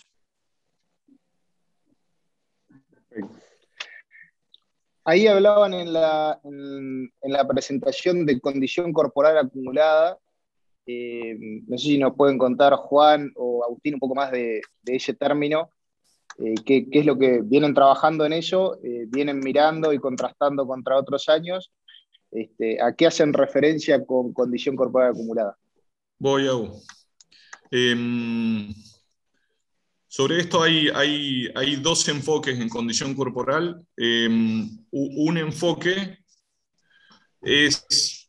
Hay todo, toda una línea de trabajo que lo que nos dice es, en función de la condición corporal al parto principalmente, voy a tratar de simplificar, digamos, pero en, en función de la condición corporal al, parto, si nosotros tuviéramos condición corporal de 3 o más al momento del parto, entiéndase julio, julio, agosto, en una escala de 1 a 5 estoy hablando, eh, se toma como que la vaca no tendría problemas para ciclar, digamos. Eh, ahí sería, eso sería una vaca que está sin problemas para ciclar. De todas maneras, hay dos, dos componentes más en condición corporal. Uno es eh, el hecho de que de, de, cuál es la tendencia que está teniendo esa vaca. Hoy hablaba un poco, un poco Andrés de eso. No es lo mismo una vaca en tres pero cayendo que una vaca en tres pero subiendo. Y el último punto, ya de menor impacto, es, no es lo mismo un animal que esté en 3, pero que venga de dos y medio porque se cayó en algún momento, que un animal que esté en 3 y no se haya caído nunca. Eso en algún momento con Daniel San Pedro, en, en charlas con él intercambios con él, nos marcaba el desafío de tratar de lograr que la vaca, en la medida de lo posible, él nos desafiaba que en ese momento a que la vaca nunca caiga de dos y medio como el umbral máximo eh, y nos, nos, marcaba que el óptimo sería que uno pueda lograr que la vaca no caiga nunca de tres. Por eso Agustín en su presentación marcaba que eh, lo de condición corporal de alguna forma vinculado a la fecha de, eh, de destete. Una de las cosas que estamos buscando con eso es destetando entre el 15 de febrero y 15 de marzo, que Agustín les marcaba como fecha tope, es que la vaca tenga suficiente tiempo en el otoño para aprovechar el plus de, crecimiento de pasto del otoño, ese pico de crecimiento de pasto que tenemos en otoño, para recomponer condición corporal bastante por arriba de 3, para que la pérdida después, durante el invierno, sea lo menor posible y que no caiga de 3 en la medida de lo posible, digamos. Eh, a, esto vamos con condición corporal acumulada. No es solamente que la miramos en un momento, sino que estamos tratando de mantener la vaca en buen estado todo lo que podemos, digamos. No sé si, quedó, si, fui claro, Fede, y si quedó explicado o, aclaro algo más. Está, para mí está claro, digamos, para hacer una síntesis. Eh, tratar de que nunca caiga de, tal, de un punto, será el y medio, será el 3, digamos, lo que nosotros pongamos como umbral, pero que la vaca nunca caiga de ese punto y después subirla, que el impacto en, preñez va a ser mayor manteniéndola siempre por debajo de un umbral que el promedio de puntos bajos y puntos altos. Hay una cuestión en eso que es que el costo energético de recuperar un medio punto de condición corporal es muchísimo más alto que el de mantenerlo. Y eso aumenta en la medida en la que vos te caes más todavía. O sea, recuperar un, medio punto entre uno y medio y dos es mucho más caro que recuperar un medio punto entre dos y medio y tres. Después ya para arriba cambia. Pero lo que se llama vaca emaciada, digamos, es una vaca que ya está, está en, condiciones que está complicada desde un montón de aspectos, entonces levantarle la condición corporal te cuesta un montón. Está claro. Está bueno, gracias. Y tengo otra pregunta más, es si limitan de alguna forma el, el consumo de alimento en la etapa posterior a los primeros 15 días de estete, en ese otoño que van, en, ese autoconsumo que llevan hasta los 200 kilos, llamémosle para hacer un paralelo con Andrés a la recría 3, este, o recría 2 más recría 3, si hay alguna limitación de, o, tienen disponibilidad de alimento ad libitum. Eh, no, no se limita nada. Eso no se limita con nada. El, objetivo de eso es eh, sacar cuanto antes eh, ese ternero eh, de ese estado de estrés y de destete y todo, lo antes posible, que meta la cantidad, lo, mayor cantidad de kilos posible. Pero no, no se limita con nada. Buenísimo. Si, si querés agrego a eso, digamos, un poco lo que marcaba Agustín, que, el objetivo es salir rápido de un ternero chico, tener rápido un ternero de 200 kilos, entendiendo que un ternero de 200 kilos tiene, tiene ya otra perspectiva que un ternero de 150, por, por, por extremo. Y lo otro que estaba mirando, digamos, cuando uno compara el sistema de Andrés con el sistema de Agustín en esa etapa, acá estás teniendo una eficiencia de conversión en el comedero de 4.5 a 1, 4.6 a 1. Nos está dando un, costo del kilo producido de 95 pesos. Fermín y Andrés nos contaban que ellos estaban en un dólar 20 oficial. Estás hablando de más o menos, no sé, 15, 20 centavos por arriba. Em, en general lo que nos ha pasado es que cuando limitamos consumo o hacemos entregas diarias, las ganancias caen mucho Em, entonces el costo del kilo producido se te eleva en vez de bajar.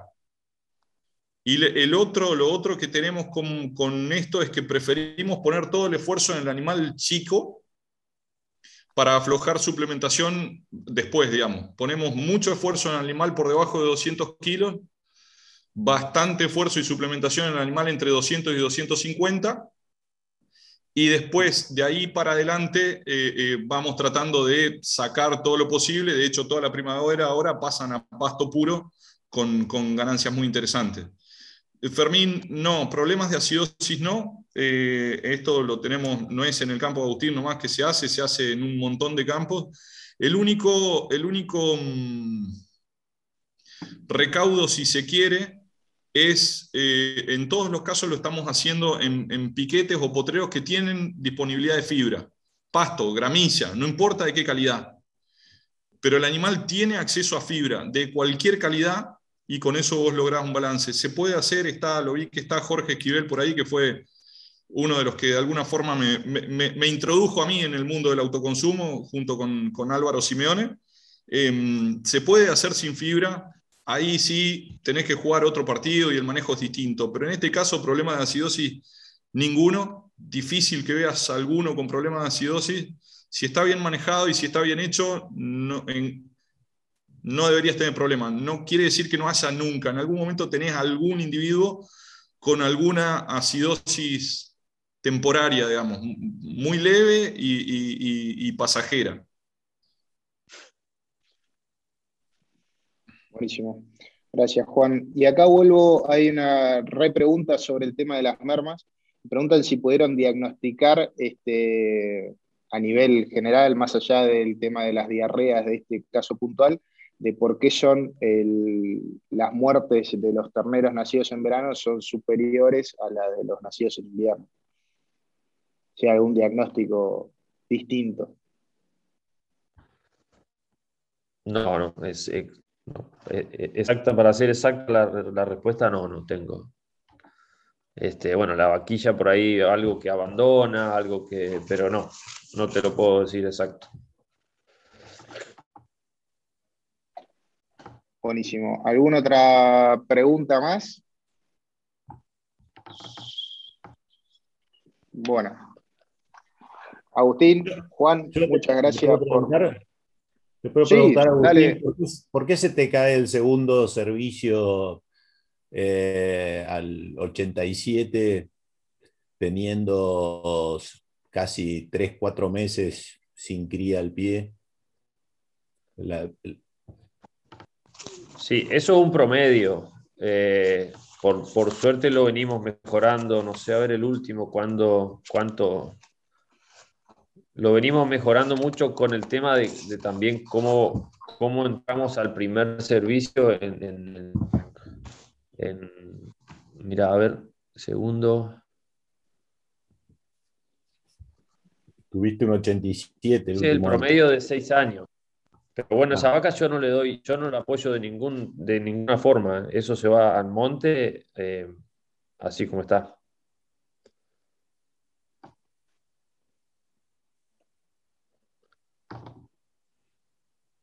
Perfecto. ¿Alguna otra pregunta más? No, sobre lo que preguntaba Misu recién y, repasando a Agustín, esa vaca pare en el monte y recupera en monte Misu. No, no, no, no tiene, tiene cero asistencia. Viene mejorando un poquito el valor, pero digamos en el promedio, pero, pero cae, claramente cae.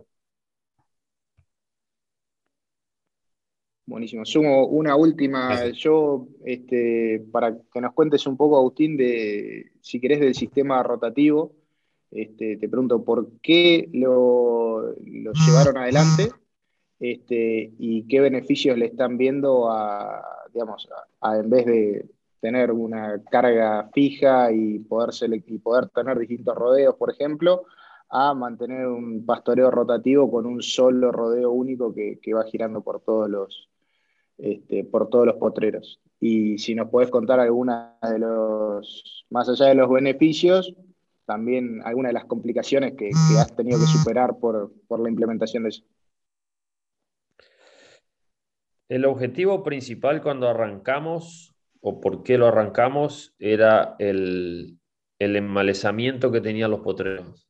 Em, cuando arrancamos con eso, arrancamos con Juan, varios años antes de yo entrar al, CREA, eh, recorriendo los campos. Este, yo creo que hasta, hasta arriba del, las chicas nos llegaban a, nos tapaban andando a caballo y todo. Eh, no veíamos que no había pasto, que había eh, en, en, muchos de los lugares. Y bueno, ese fue el, el principal motivo de, de, empezar a implementarlo. Eh, se empezó de a muy poco con algunos potreros primero, hasta llegar a hoy a que solo, por, la, por la escala que yo tengo, no me, me, complicaría mucho más eh, poder dividir los rodeos. Entonces decidimos eh, hacer un solo rodeo y rotar todo. Eh, la ventaja que venimos viendo es que en el correr de los años hemos seguido aumentando cargas. Todavía eh, no hemos encontrado el techo. Calculo que estamos muy cerquita ya. Veremos este año cómo pasamos con la carga que, que tenemos. Este, eso se le hace, eso se dividió nada más con eléctricos. Se, hace, se le hace alguna intervención con un rolo. Eh, el, la mayor, el mayor problema era la chirca. La chirca, este, había potreros que no, no dejaban ni siquiera crecer el pasto abajo. Entonces, eh, entre el rolo, que se lo pasará, se lo pasa posiblemente cada dos, no, un poco más, cada cuatro años por potrero, este, más el rotativo, em, vemos mucha mejoría en los campos. Este, y como desventaja o como mayor problema es el tema del agua. Eh, el agua es lo primero que, el primer cuello de botella que tenés. Yo al, al me solucionó muchísimo el tema de una bomba solar que puse hace dos años. Antes me manejaba con un grupo electrógeno en las épocas de, de verano principalmente y la verdad que eso me nos solucionó el día a día muchísimo. No sé qué otra cosa, fue Eh... Nada, está, está claro de mi parte. Este, muchas gracias. Gracias, Agustín, por la presentación y Juan también. Este, si no hay más preguntas, este, vamos con la presentación. Dale, Juan. cortito sobre rotativo, capaz que, que suma. Cuando arrancamos a trabajar con Agustín, hicimos un trabajo de transectas con imágenes digitales y, evaluándolo con un software que se llama CopCal, que, que, es una calculadora de coberturas, y teníamos el 50% del suelo descubierto.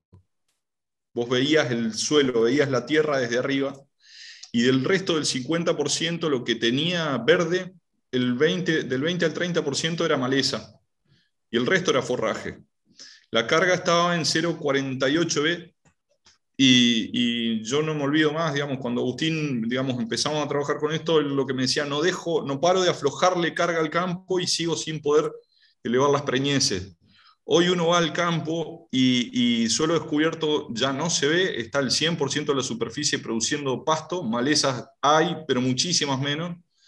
Mm, y, realmente verlos ahora en primavera, cuando está arrancando, es en general el grupo cuando va y si va en primavera nos reta, pues nos dice siempre que nos falta carga. Con Agustín, que lo vemos todo el tiempo, en invierno, la realidad que la sensación que tenemos es que estamos en el límite, pero, pero realmente la, la, producción, hoy estamos en 0,92 EB sobre monte, y, el campo reacciona bien y el rodeo está bien, hemos casi duplicado la carga con esto, a lo largo de 10, 12 años de, rotativo y de trabajo, digamos, ¿no? no y, rolos, no ha sido de la noche a la mañana. Y una, vos le preguntabas a Agu una de las dificultades, yo recuerdo, creo que fue el primero o el segundo invierno que vino una seca terrible, y el primer impulso fue abrir todas las puertas y salir del, del rotativo para que los animales busquen, busquen comida, digamos. Ahí, ahí es como, no, no, hemos vuelto a estar en esa situación, pero el rotativo cuando te toca un, un, año malo y estás iniciando y todavía no estás afianzado en el sistema, mete mucho miedo. Después cuando ya tenés el equipo entrenado y el pasto ya y el campo ya reaccionó, siempre tenés parcelas con pasto por delante, digamos. Está buenísimo, Juan. Muchas gracias. Bueno, les paso entonces ahora sí a presentar pantalla y vamos a, ponerle un poco de números a, estos sistemas y, también a presentar otros eh, que también se dan en la zona, como para poder compararlos un poco. Díganme si se ve ahí la pantalla.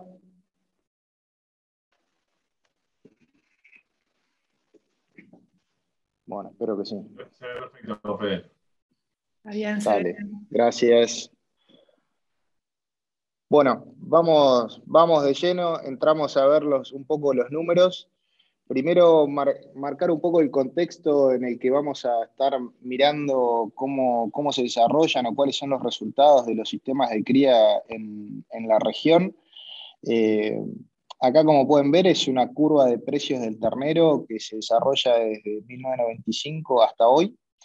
Y, se marcan cuatro etapas de precios bastante marcadas. Y, nosotros vamos a hacer un poco de foco en las últimas tres. Eh, tenemos una primera etapa que va del 2002 al 2010, donde se acuerdan los precios de la agricultura eran bien interesantes y los de la ganadería muy bajos, donde el promedio del kilo de ternero estaba en 0,86 centavos de dólar eh, luego del 2009 pasamos a una etapa de muy buenos valores del ternero, arriba de los 2 dólares con 50 de promedio. Y en esta última etapa que nos, que nos está tocando ahora, 2018 al 21, con un promedio de eh, un dólar este, 86, eh, un poco por debajo de esos máximos de la etapa 2010-2018, este, y ahora en, los últimos, en el último año incrementando un poco ese valor.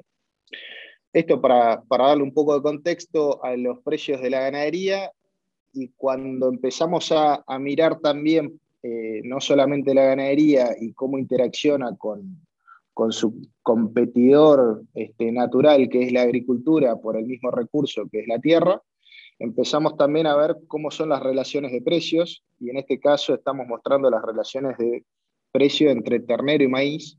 Eh, la lógica es la misma, están las mismas etapas y vemos que en, la época del 2002 al 2010 eh, había una relación ternero-maíz muy alta, lo cual hacía eh, casi inviable asumir algún tipo de intensificación en los sistemas ganaderos. Luego, en la etapa 2010-2018, nos vamos a 61 kilos de, de ternero por tonelada de maíz donde cualquier intensificación casi se pagaba este, en ese momento por los altos precios que tenía el ternero y, también los bajos precios que tenían los commodities y los granos. Y una etapa más intermedia, que es la última, que es la que nos toca ahora, del 2018 al 21, donde las relaciones están en 85 este, kilos de ternero por tonelada de maíz.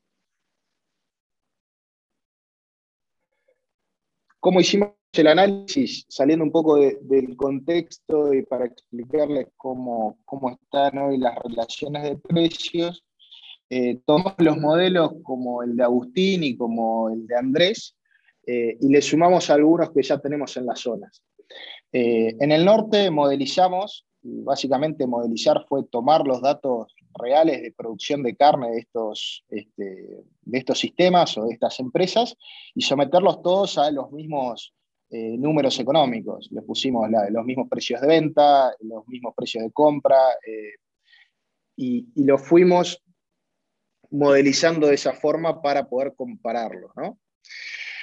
Eh, ¿Cómo son un poco estos modelos? Y solamente para que los tengan en la cabeza, es estos son los porcentajes de preñez y las diferencias tacto-marcación.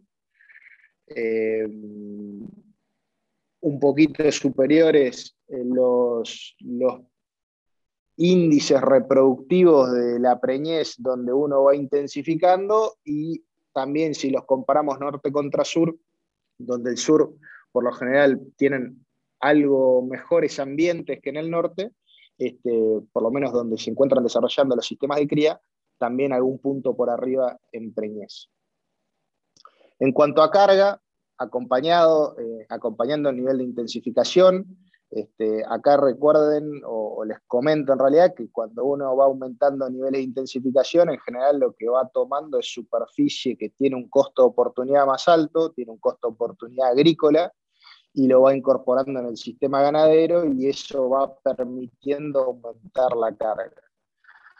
Eh, yo les voy, a les voy a decir ahora muchas veces como niveles de intensificación, este, cuando uno va adelantando el servicio, va intensificando ese sistema. Pasar de los 27 a los 20 tiene un nivel de intensificación y de los 20 a los 15 otro distinto.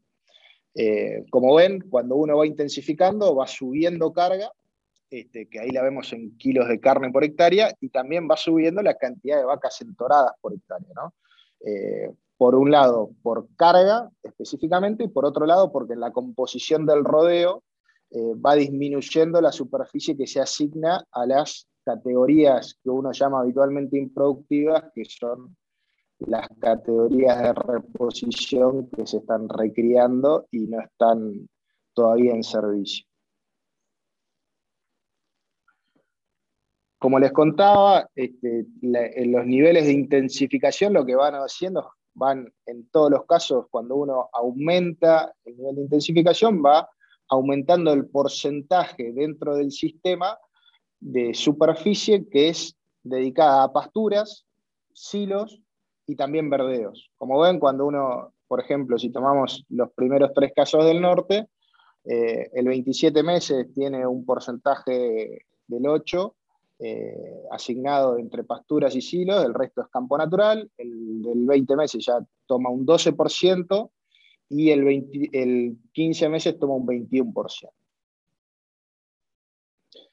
Por supuesto, este nivel de intensificación, aumento de carga, aumento de vacas centoradas, lo que nos va repercutiendo es en la cantidad de terneros logrados por hectárea, donde en los niveles de, menor intensificación vamos a 340 terneros por hectárea, donde tenemos baja carga, este, menor cantidad de vacas centoradas por hectárea, hasta los 687 terneros por hectárea, eh, cada mil hectáreas, disculpen, eh, que es lo que se van logrando a medida que uno va intensificando el modelo, va aumentando la cantidad de vientres. Ese, por ejemplo, es el caso de San Carlos.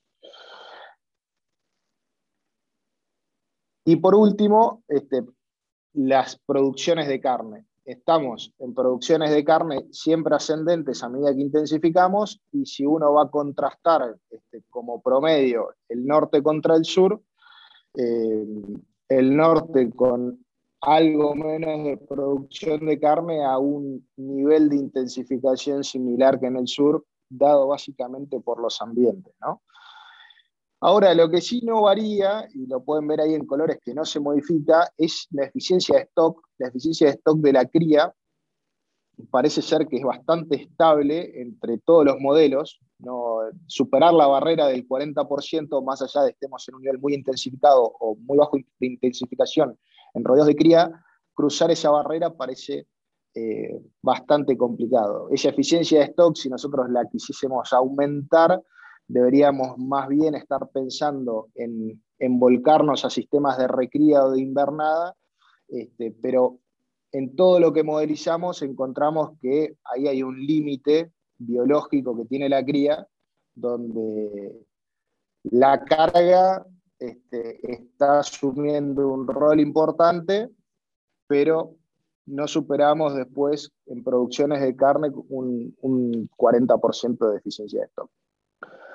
Como para caracterizar el sistema, en el norte habitualmente estamos utilizando el manejo de lactancia como, herramienta de todos los años, hacer un tacto de anestro, clasificar este, y, hacer un destete precoz, un enlatado en la vaca que lo requiera. Cuando en el sur, como nos contaba Andrés, no es un manejo habitual, sí se controla la, la condición corporal y se hace un seguimiento de eso, pero este, es, un, es más vale un último recurso y no una herramienta de todos los años. Esto, ¿por qué lo aclaro? Porque en general eh, esto va a insumir un costo más en los sistemas, que cuando las relaciones de precios son, no son tan favorables hacia la ganadería y sí para los granos, empiezan a, a ser un poco más pesadas. Bueno, viendo, habiendo caracterizado los modelos que, a los cuales le pusimos números, les cuento un poco cómo analizamos esos números. Primero, lo, que van a ver ahora está todo en dólares, más allá de que no sea la moneda este, por excelencia de la ganadería, ya que el producto que, vende está en pesos, pero como vamos a ir y venir en el tiempo, o, con esos distintos contextos de relaciones de precio, lo pusimos en dólares para, para sacar del medio el ruido que podrían llegar a ser los pesos. Eh, el resultado final del sistema, que lo van a ver acá, cómo está calculado, está calculado como los ingresos netos del, sistema de cría, menos los gastos directos y menos el costo de oportunidad de la tierra, que básicamente es el arrendamiento. Esto es lo que nos está permitiendo poder comparar distintos ambientes, ¿no? O sea, como yo comparo un sistema de Gualeguay con uno, contra uno de San Jaime, este, con costos de oportunidad o costos de, arrendamiento distintos. Y la renta del sistema está calculado como ese resultado final sobre la inversión, que es eh, la inversión de, en Hacienda, los gastos directos y de nuevo el costo de oportunidad de la tierra. Así es como está calculada la renta de estos sistemas. Y ahora sí, ¿cómo están los números hoy? Bueno, acá tenemos de nuevo los cinco sistemas y están calculados los ingresos, los gastos, el costo de oportunidad, el resultado y la rentabilidad de estos. La primera barra color eh, verde claro que ven ahí son los ingresos que tiene cada uno de los sistemas. Como ven, aumentando la intensificación van aumentando los ingresos. Eso es lógico porque a mayor producción de carne este, tenemos mayor facturación. Luego tenemos los gastos directos que tienen la misma tendencia. Esas son las barras de color azul. Y en color amarillo tenemos las, eh, las barras del costo oportunidad de la tierra o el costo del arrendamiento. Cuando nosotros sumamos esas dos barras, la azul y la amarilla, y se las restamos a la, a la barra de los ingresos, que es la verde claro, obtenemos la barra color verde oscuro, que es la del resultado final de los sistemas.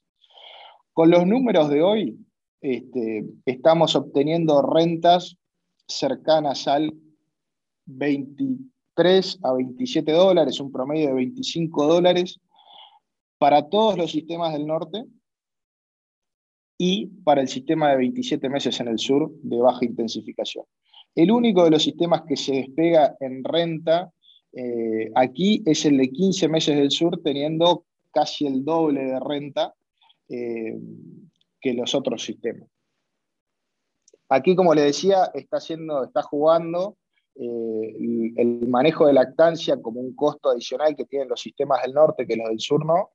Este, y por eso por ahí el, aumento en la intensificación no se paga este, en este momento con estas relaciones de precios eh, en rentabilidad. En el sur por ahí los, los ambientes permiten intensificar sin, tener sin incurrir en mayores costos y cuando uno aumenta, aumenta realmente, aumenta la intensificación, aumenta el resultado con los números que están hoy. Ahora, si esto lo, llevamos al periodo eh, anterior, que se acuerdan era el periodo del 2010 al 2018, las relaciones cambian. Eh, de nuevo, cuando aumentamos la intensificación, aumentamos la producción de carne y por ende aumentamos la facturación, pero recuerden que en este periodo los granos tenían un costo menor, había una relación mejor hacia la ganadería o hacia la carne, entonces la utilización de eso en el norte para potenciar los resultados de, la cría a través de un manejo de lactancia no tenían un impacto tan alto y acá sí se ve como el resultado, que recuerden es la barra verde oscura, a medida que uno intensificaba, iba aumentando ese, ese resultado y logrando mejores rentas este, del capital invertido en cría. En el sur, este, la tendencia se mantiene, porque los precios de la ganadería eran mejores y también se utiliza parte de los insumos este, de la agricultura y, por ende paga este, arrendamientos agrícolas para poder intensificar y ven que las relaciones son distintas. Eh, cuando uno pasa de un 27 meses en el, en el norte, está pasando, eh, y lo pasa un 15, por ejemplo, que está duplicando el resultado en este periodo de tiempo. Ahora, cuando lo hacía en el sur, en vez de duplicarlo, casi que lo triplicaba y las rentas aumentaban sustancialmente. Em, los ingresos no aumentan tanto como si baja el costo de oportunidad de la tierra. Los arrendamientos, sobre todo agrícolas, son los que bajan y permiten tener un mejor resultado del sistema.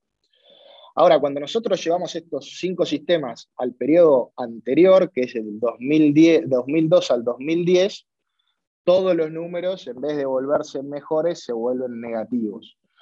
Eh, acá lo que, lo que se ve es que con la misma lógica de los gráficos anteriores, todas las rentas se hacen negativas y a, y a, diferencia de lo que pasaba antes, que cuando uno intensificaba mejoraba el resultado, en esta época, cuando uno más intensificaba, más negativo era el resultado. porque Los precios de la ganadería eran bajos y en relación con los granos eran peores todavía. O sea, los precios de los granos eran buenos y malos los de la ganadería. Entonces, a medida que intensificabas y dedicabas superficie agrícola para poder intensificar el modelo, este, tenías cada vez un resultado más bajo.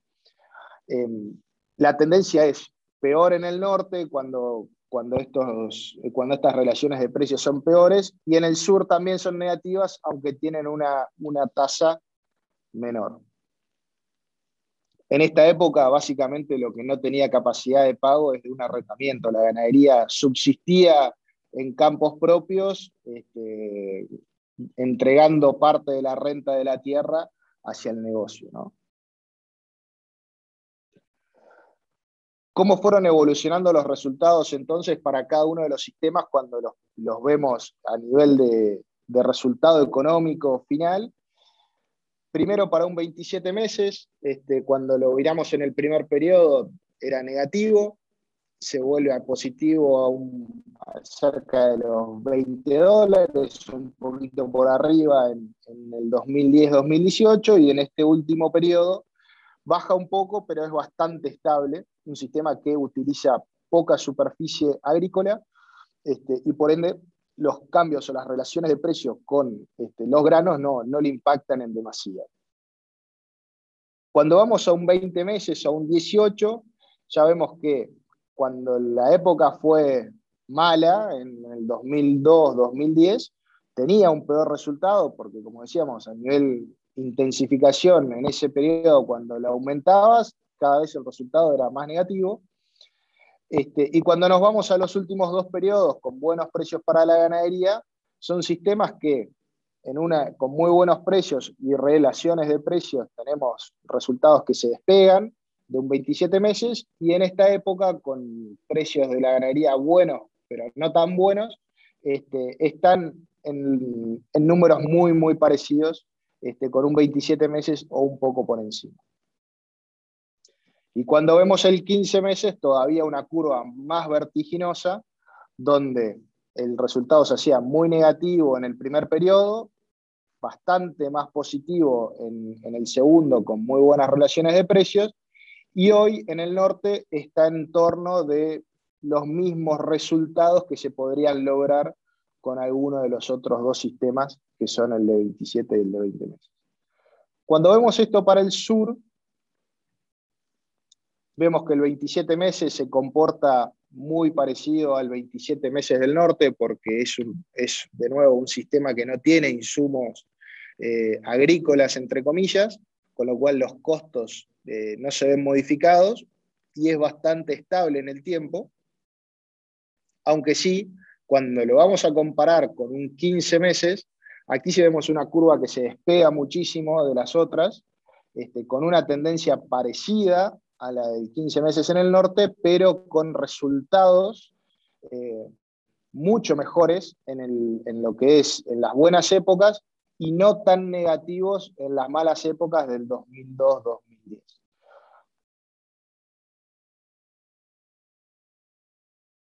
Bueno, eso es como para marcar un poco cómo fue la evolución de los distintos sistemas que, tenemos en, o, que pudimos modelizar en Entre Ríos. Y después tratamos de contestarnos con números la pregunta que es bastante habitual, es, che, ¿me conviene tener, hacer un 15 meses, intensificar la, ganadería o mi cría tomando superficie agrícola este, en el caso de los casos de los establecimientos mixtos, o mantengo una cría de, baja intensificación, voy a un 27 meses, y la superficie que es agrícola queda en agricultura, y la ganadería no toca eso, que fue lo que pasó habitualmente en esa época de malos precios para la ganadería. Entonces acá tomamos los dos sistemas, los tres sistemas que tienen un mayor nivel de intensificación, que son el 20 meses y el 15 meses en el norte y el 15 meses del sur. Recuerden, tienen distintos niveles de, tomados de superficie agrícola para recursos forrajeros mejorados o para silo. Y lo pusimos a prueba en los dos periodos donde entendemos que son una competencia buena de un interrogante, el periodo del 2010 al 2018 y del 2018 al 21. Y estos fueron los resultados que vimos cuando sometimos esos sistemas o los comparamos a los sistemas más intensificados contra un 27 más agricultura.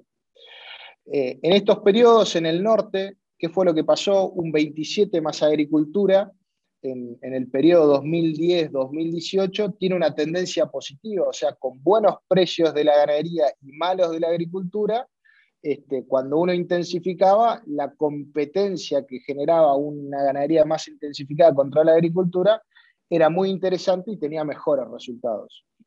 Ahora, cuando los precios de la agricultura mejoran, como es el último periodo 2018-2021, ya ahí la tendencia en el norte es que un 27 meses con agricultura eh, se vuelve más competitivo y está en el mismo rango o incluso un poquito por arriba de los resultados que tienen hoy un sistema más intensificado en el norte, que es un 20 meses, 15 meses, que recuerden, este, tienen eh, un insumo de maíz bastante importante y también toman más superficie agrícola que un sistema del sur para poder lograr los mismos resultados o la misma eficiencia reproductiva. Y en el norte, eh, perdón, y en el sur, esto no tiene la misma forma, sino que cuando lo vemos para el periodo 2010-2018, los, los, resultados son mucho mejores para una cría intensificada de 15 meses que para un 27 más agricultura. Y cuando lo vemos en este periodo, en el último, en el 18-21, también es mejor, aunque las magnitudes cambian. Si se fijan las tasas que se ven ahí, que son las flechas, este, no, no es que hoy del 15 meses paga peor, sí sigue pagando un poco mejor que un 27 más agricultura, pero las diferencias se acortaron contra las relaciones de precio que había en un 2010-2018. Y por último, eh, queríamos este, mostrarles estas herramientas que son más habituales de otra, en otros este, negocios o en otro tipo de empresas, que son cómo analizamos una inversión hoy este, y cómo calcular el, valor actual neto o el VAN y el TIR de tener que tomar la opción de hoy entorar 100 vaquillas eh, dentro de qué sistema las hago. Entonces se, hizo un, un flujo este, de qué es lo que pasaría con 100 vaquillas en un periodo de 10 años. Yo agarro hoy 100 vaquillas, las someto a un sistema de reposición este, y de acuerdo a los valores que, de, preñeces y cuánto van a durar estas en el rodeo, eh, vemos qué flujo o qué inversión es la que se paga mejor o peor. Entonces, este flujo es para mostrarle un poco cómo es el sistema, cuáles son los costos y hasta qué periodo de tiempo se extendió. Y los resultados de someter los distintos sistemas que estuvimos viendo hoy durante las presentaciones a este análisis de inversión fue el siguiente. Nosotros le pusimos una tasa de interés objetivo del 8%, eh, digamos que esto puede variar según el empresario, según la empresa y según el objetivo o, la opción donde yo pueda poner esa plata y qué tasa me pueda llegar a pagar esa plata que voy a poner para la inversión. Y con un 8% de tasa de interés, este, nos dieron que los sistemas de 15 y 20 meses tienen van positivo, que quiere decir que la inversión se paga y se paga con el interés que nosotros pretendemos, y un 27 meses, en cambio, no lo hace, por lo menos en un periodo de 10 años. Eh, ahora, cuando después nosotros vamos a revisar cuáles son las tasas internas de retorno, o sea, nosotros le exigimos a esta inversión o le pedimos un 8% y con eso calculamos el BAN. Ahora, cuando le decimos, está perfecto, la paga o no la paga, ese es el resultado que tuvimos ahí, pero cuando vamos a ver cuánto es lo que paga en realidad, vemos que no son muy distintas, que estamos en el orden del 8,25% para un 15 meses, un 9,11 para un 20 meses y un 7,8 en el 27 meses.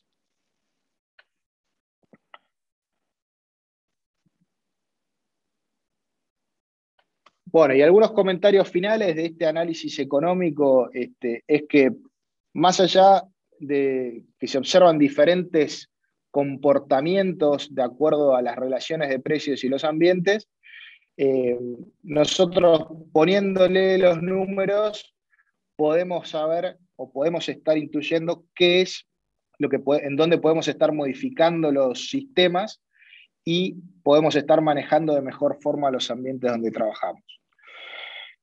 Los diferentes esquemas de reposición o de intensificación, como yo les decía antes, los sistemas de cría son de largo plazo y deberían estar diseñados a medida del objetivo productivo de cada empresa, como nos contaba hoy, este, por ejemplo, Juan y Agustín, que el objetivo, en, parte del objetivo de la empresa era capturar un excedente de primavera con los terneros que se destetaban en, el invierno este, y eran fruto del 18 meses. Este, nosotros tenemos que adecuar esos sistemas a los objetivos y a los ambientes donde estamos trabajando, porque cada ambiente paga distinto y después es que no los comportamientos son iguales en todos los ambientes. En el sur parecería que cuando le ponemos los números, el avance en intensificación potencia el resultado ganadero, por lo menos en los últimos dos periodos que estamos viendo, y cuando lo vemos para el norte, la sustentabilidad parecería ser que está más en un óptimo a lo largo del tiempo y no que toda intensificación con estos precios se va a estar pagando. Pero sí hasta un nivel podemos decir que sí.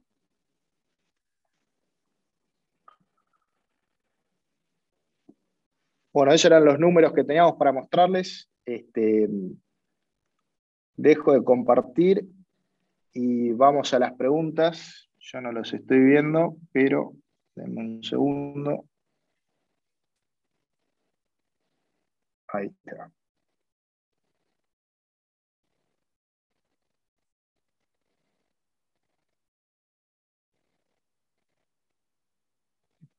Bien, si quieren, eh, no estoy viendo el chat, pero podemos ir a alguna, a ver, lo abrimos en los micrófonos y si tienen preguntas, este, les metemos.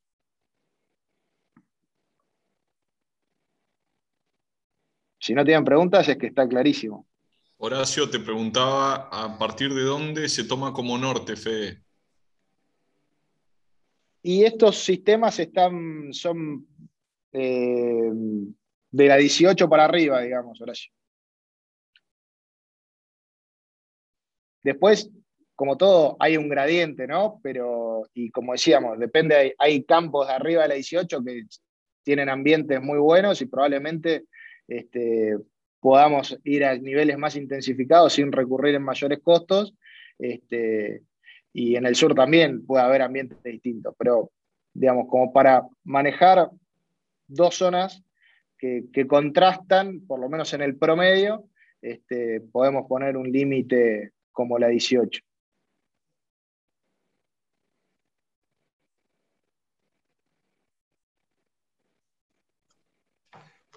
Fede, ¿puedo hacer una consulta, Agustín? Dale, Agus. En, el, en la simulación que hiciste, vos tomaste el costo de oportunidad de la tierra, imagino que a los campos naturales o a los montes como kilos de, novillo, índice lineal, y a las partes agrícolas en la simulación, ¿la tomaste como kilos de novillo o como quintales de soja? Como quintales de soja. Por eso en los sistemas más intensificados, cuando vos eh, vas tomando más superficie, en los años donde la agricultura vale más, el arrendamiento vale más y, se va haciendo, se va achicando el resultado. Todo lo que tiene costo de oportunidad agrícola paga un arrendamiento agrícola más allá de que, esté dedicado a la ganadería. Que en algún momento, con relaciones de precios favorables para la ganadería, va a ser favorable el arrendamiento y cuando no lo es, este, va a ser este, un costo un poco más pesado. Ah, perfecto. Gracias, Fede.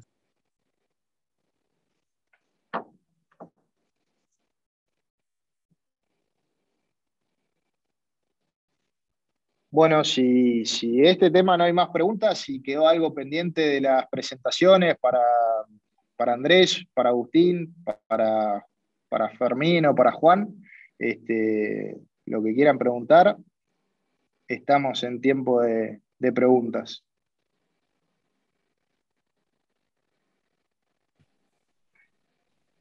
Eh, le contesto a Andrés, eh, va a quedar en YouTube y después la subimos a la página y les mandamos el link para que la puedan ver.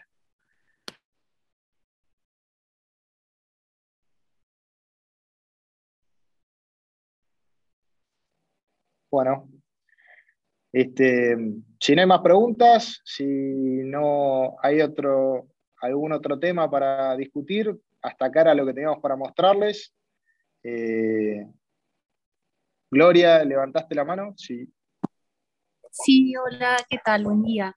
Mira, una pregunta más para Juan. Eh, por el tema de em, el 18 meses versus el 15 meses, que él mostraba un porcentaje em, de más o menos 12-20% llegó por un tema de, parásitos que decían de mermas, si lo habían evaluado o comparado respecto al riesgo de las distocias en los 15 meses, que, donde vos vas a tener pariciones por ahí en un periodo más, donde vas a tener menos riesgos de parásitos y de todos estos problemas. Si hicieron esa, pudieron tener algún dato o alguna comparación de un riesgo versus el otro. Gloria, la respuesta que puedo darte de esto es más bien empírica y por lo que, por lo que uno conoce de casos y de campos, pero ningún, eh, pero no tenemos, no tengo en la cabeza una comparación con rigor científico al respecto. Lo que te puedo contar de eso es que en distintos campos y en distintos sistemas y en distintos años, tanto las mermas de 15 como de 18 tienen eventualmente picos en algún campo. Y, y, en la medida en la que va pasando el tiempo, lo que está pasando en la mayoría de los campos en los que yo trabajo es que estos sistemas o fechas de servicio están, son, están en proceso de, implementación no, pero de ir afinándolo. Entonces, en algún campo que hace 15 meses hemos tenido hace un par de servicios un, pico muy fuerte de merma eh, por distosia con pérdida de vientres muy grande. Eso se debió a un problema en la selección de la genética del padre, que no era de bajo peso al nacer, y un problema en el estado de condición corporal al momento del parto, que estaban pasadas de condición corporal eh, al momento del parto, ese rodeo puntualmente. Hoy, em, este año, ese campo ya logró bajar fuertemente esos problemas de merma. Puntualmente en lo de Agustín, eh, viene bajando la merma de 18, años, de 18 meses, 18 o 20 meses, digamos, lo, que es la merma de primer parto, em, de la mano de plan sanitario por un lado, aunque es un campo que nunca ha tenido un problema sanitario fuerte, recorridas, distocias no es un campo que tenga problemas de distocia, eh, y puntualmente el año pasado hubo una disparada por, por un problema de diarreas que, al parecer fue un, problema viral. Gustavo y preguntaba si lo teníamos diagnosticado o no, Gustavo no se pudo diagnosticar, pasó, fue un fogonazo de una semana, ahí se perdieron, no sé si corregíme Agustín, pero creo que eran, no sé, cinco o siete terneros, lo que pasa que el rodeo ese es un rodeo de reposición, un rodeo de, si no recuerdo mal, 70, 70 cabezas, más o menos. Entonces lo que tenés en verano es que tenés, eh, los problemas son muy rápidos, como todos los metabolismos con la temperatura están más acelerados, lo que sea que te pase sucede más rápido, hay que estar mucho más atento. Em, si es un sistema contra el otro, 15 contra 18, hemos tenido problemas en los dos y soluciones en los dos. Eh, mi postura con esto es que cada uno, una vez que tiene definido su sistema, va a ir identificando los puntos de ajuste que tiene que ir haciendo cada uno en su campo y que tranquilamente en cualquiera de los dos sistemas se puede estar en mermas eh, eh, por debajo del 10, digamos. Bárbaro, muchas gracias. Gracias, Juan. Em, una, una, consulta, para, para Andrés. Eh, en el servicio de 15 meses, vos pusiste 300 kilos, eh, ¿tenés un, una, un, kilaje de la vaquillona mínimo a la que, la, a, la que vas a servir? ¿Y con cuánto llegás al parto? ¿Con cuántos kilos llegan al parto? Eh, mira, mm, hace dos o tres años que llegamos bien con ese kilaje. Yo creo que mínimo 300 kilos, por ahí puede ser un porcentaje chico que pueda pesar 290, la voy a meter igual, sabiendo que tengo, que de ahí para adelante tengo, tengo campos, ¿no? O sea, si yo veo que, la primavera viene buena y 290, 285, me animo igual. Eh, creo que el, peso al parto están arriba de los 400 kilos, ¿no? están arriba de los 410, 320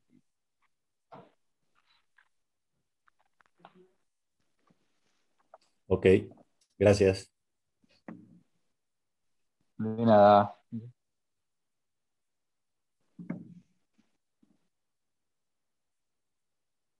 ¿Alguno más?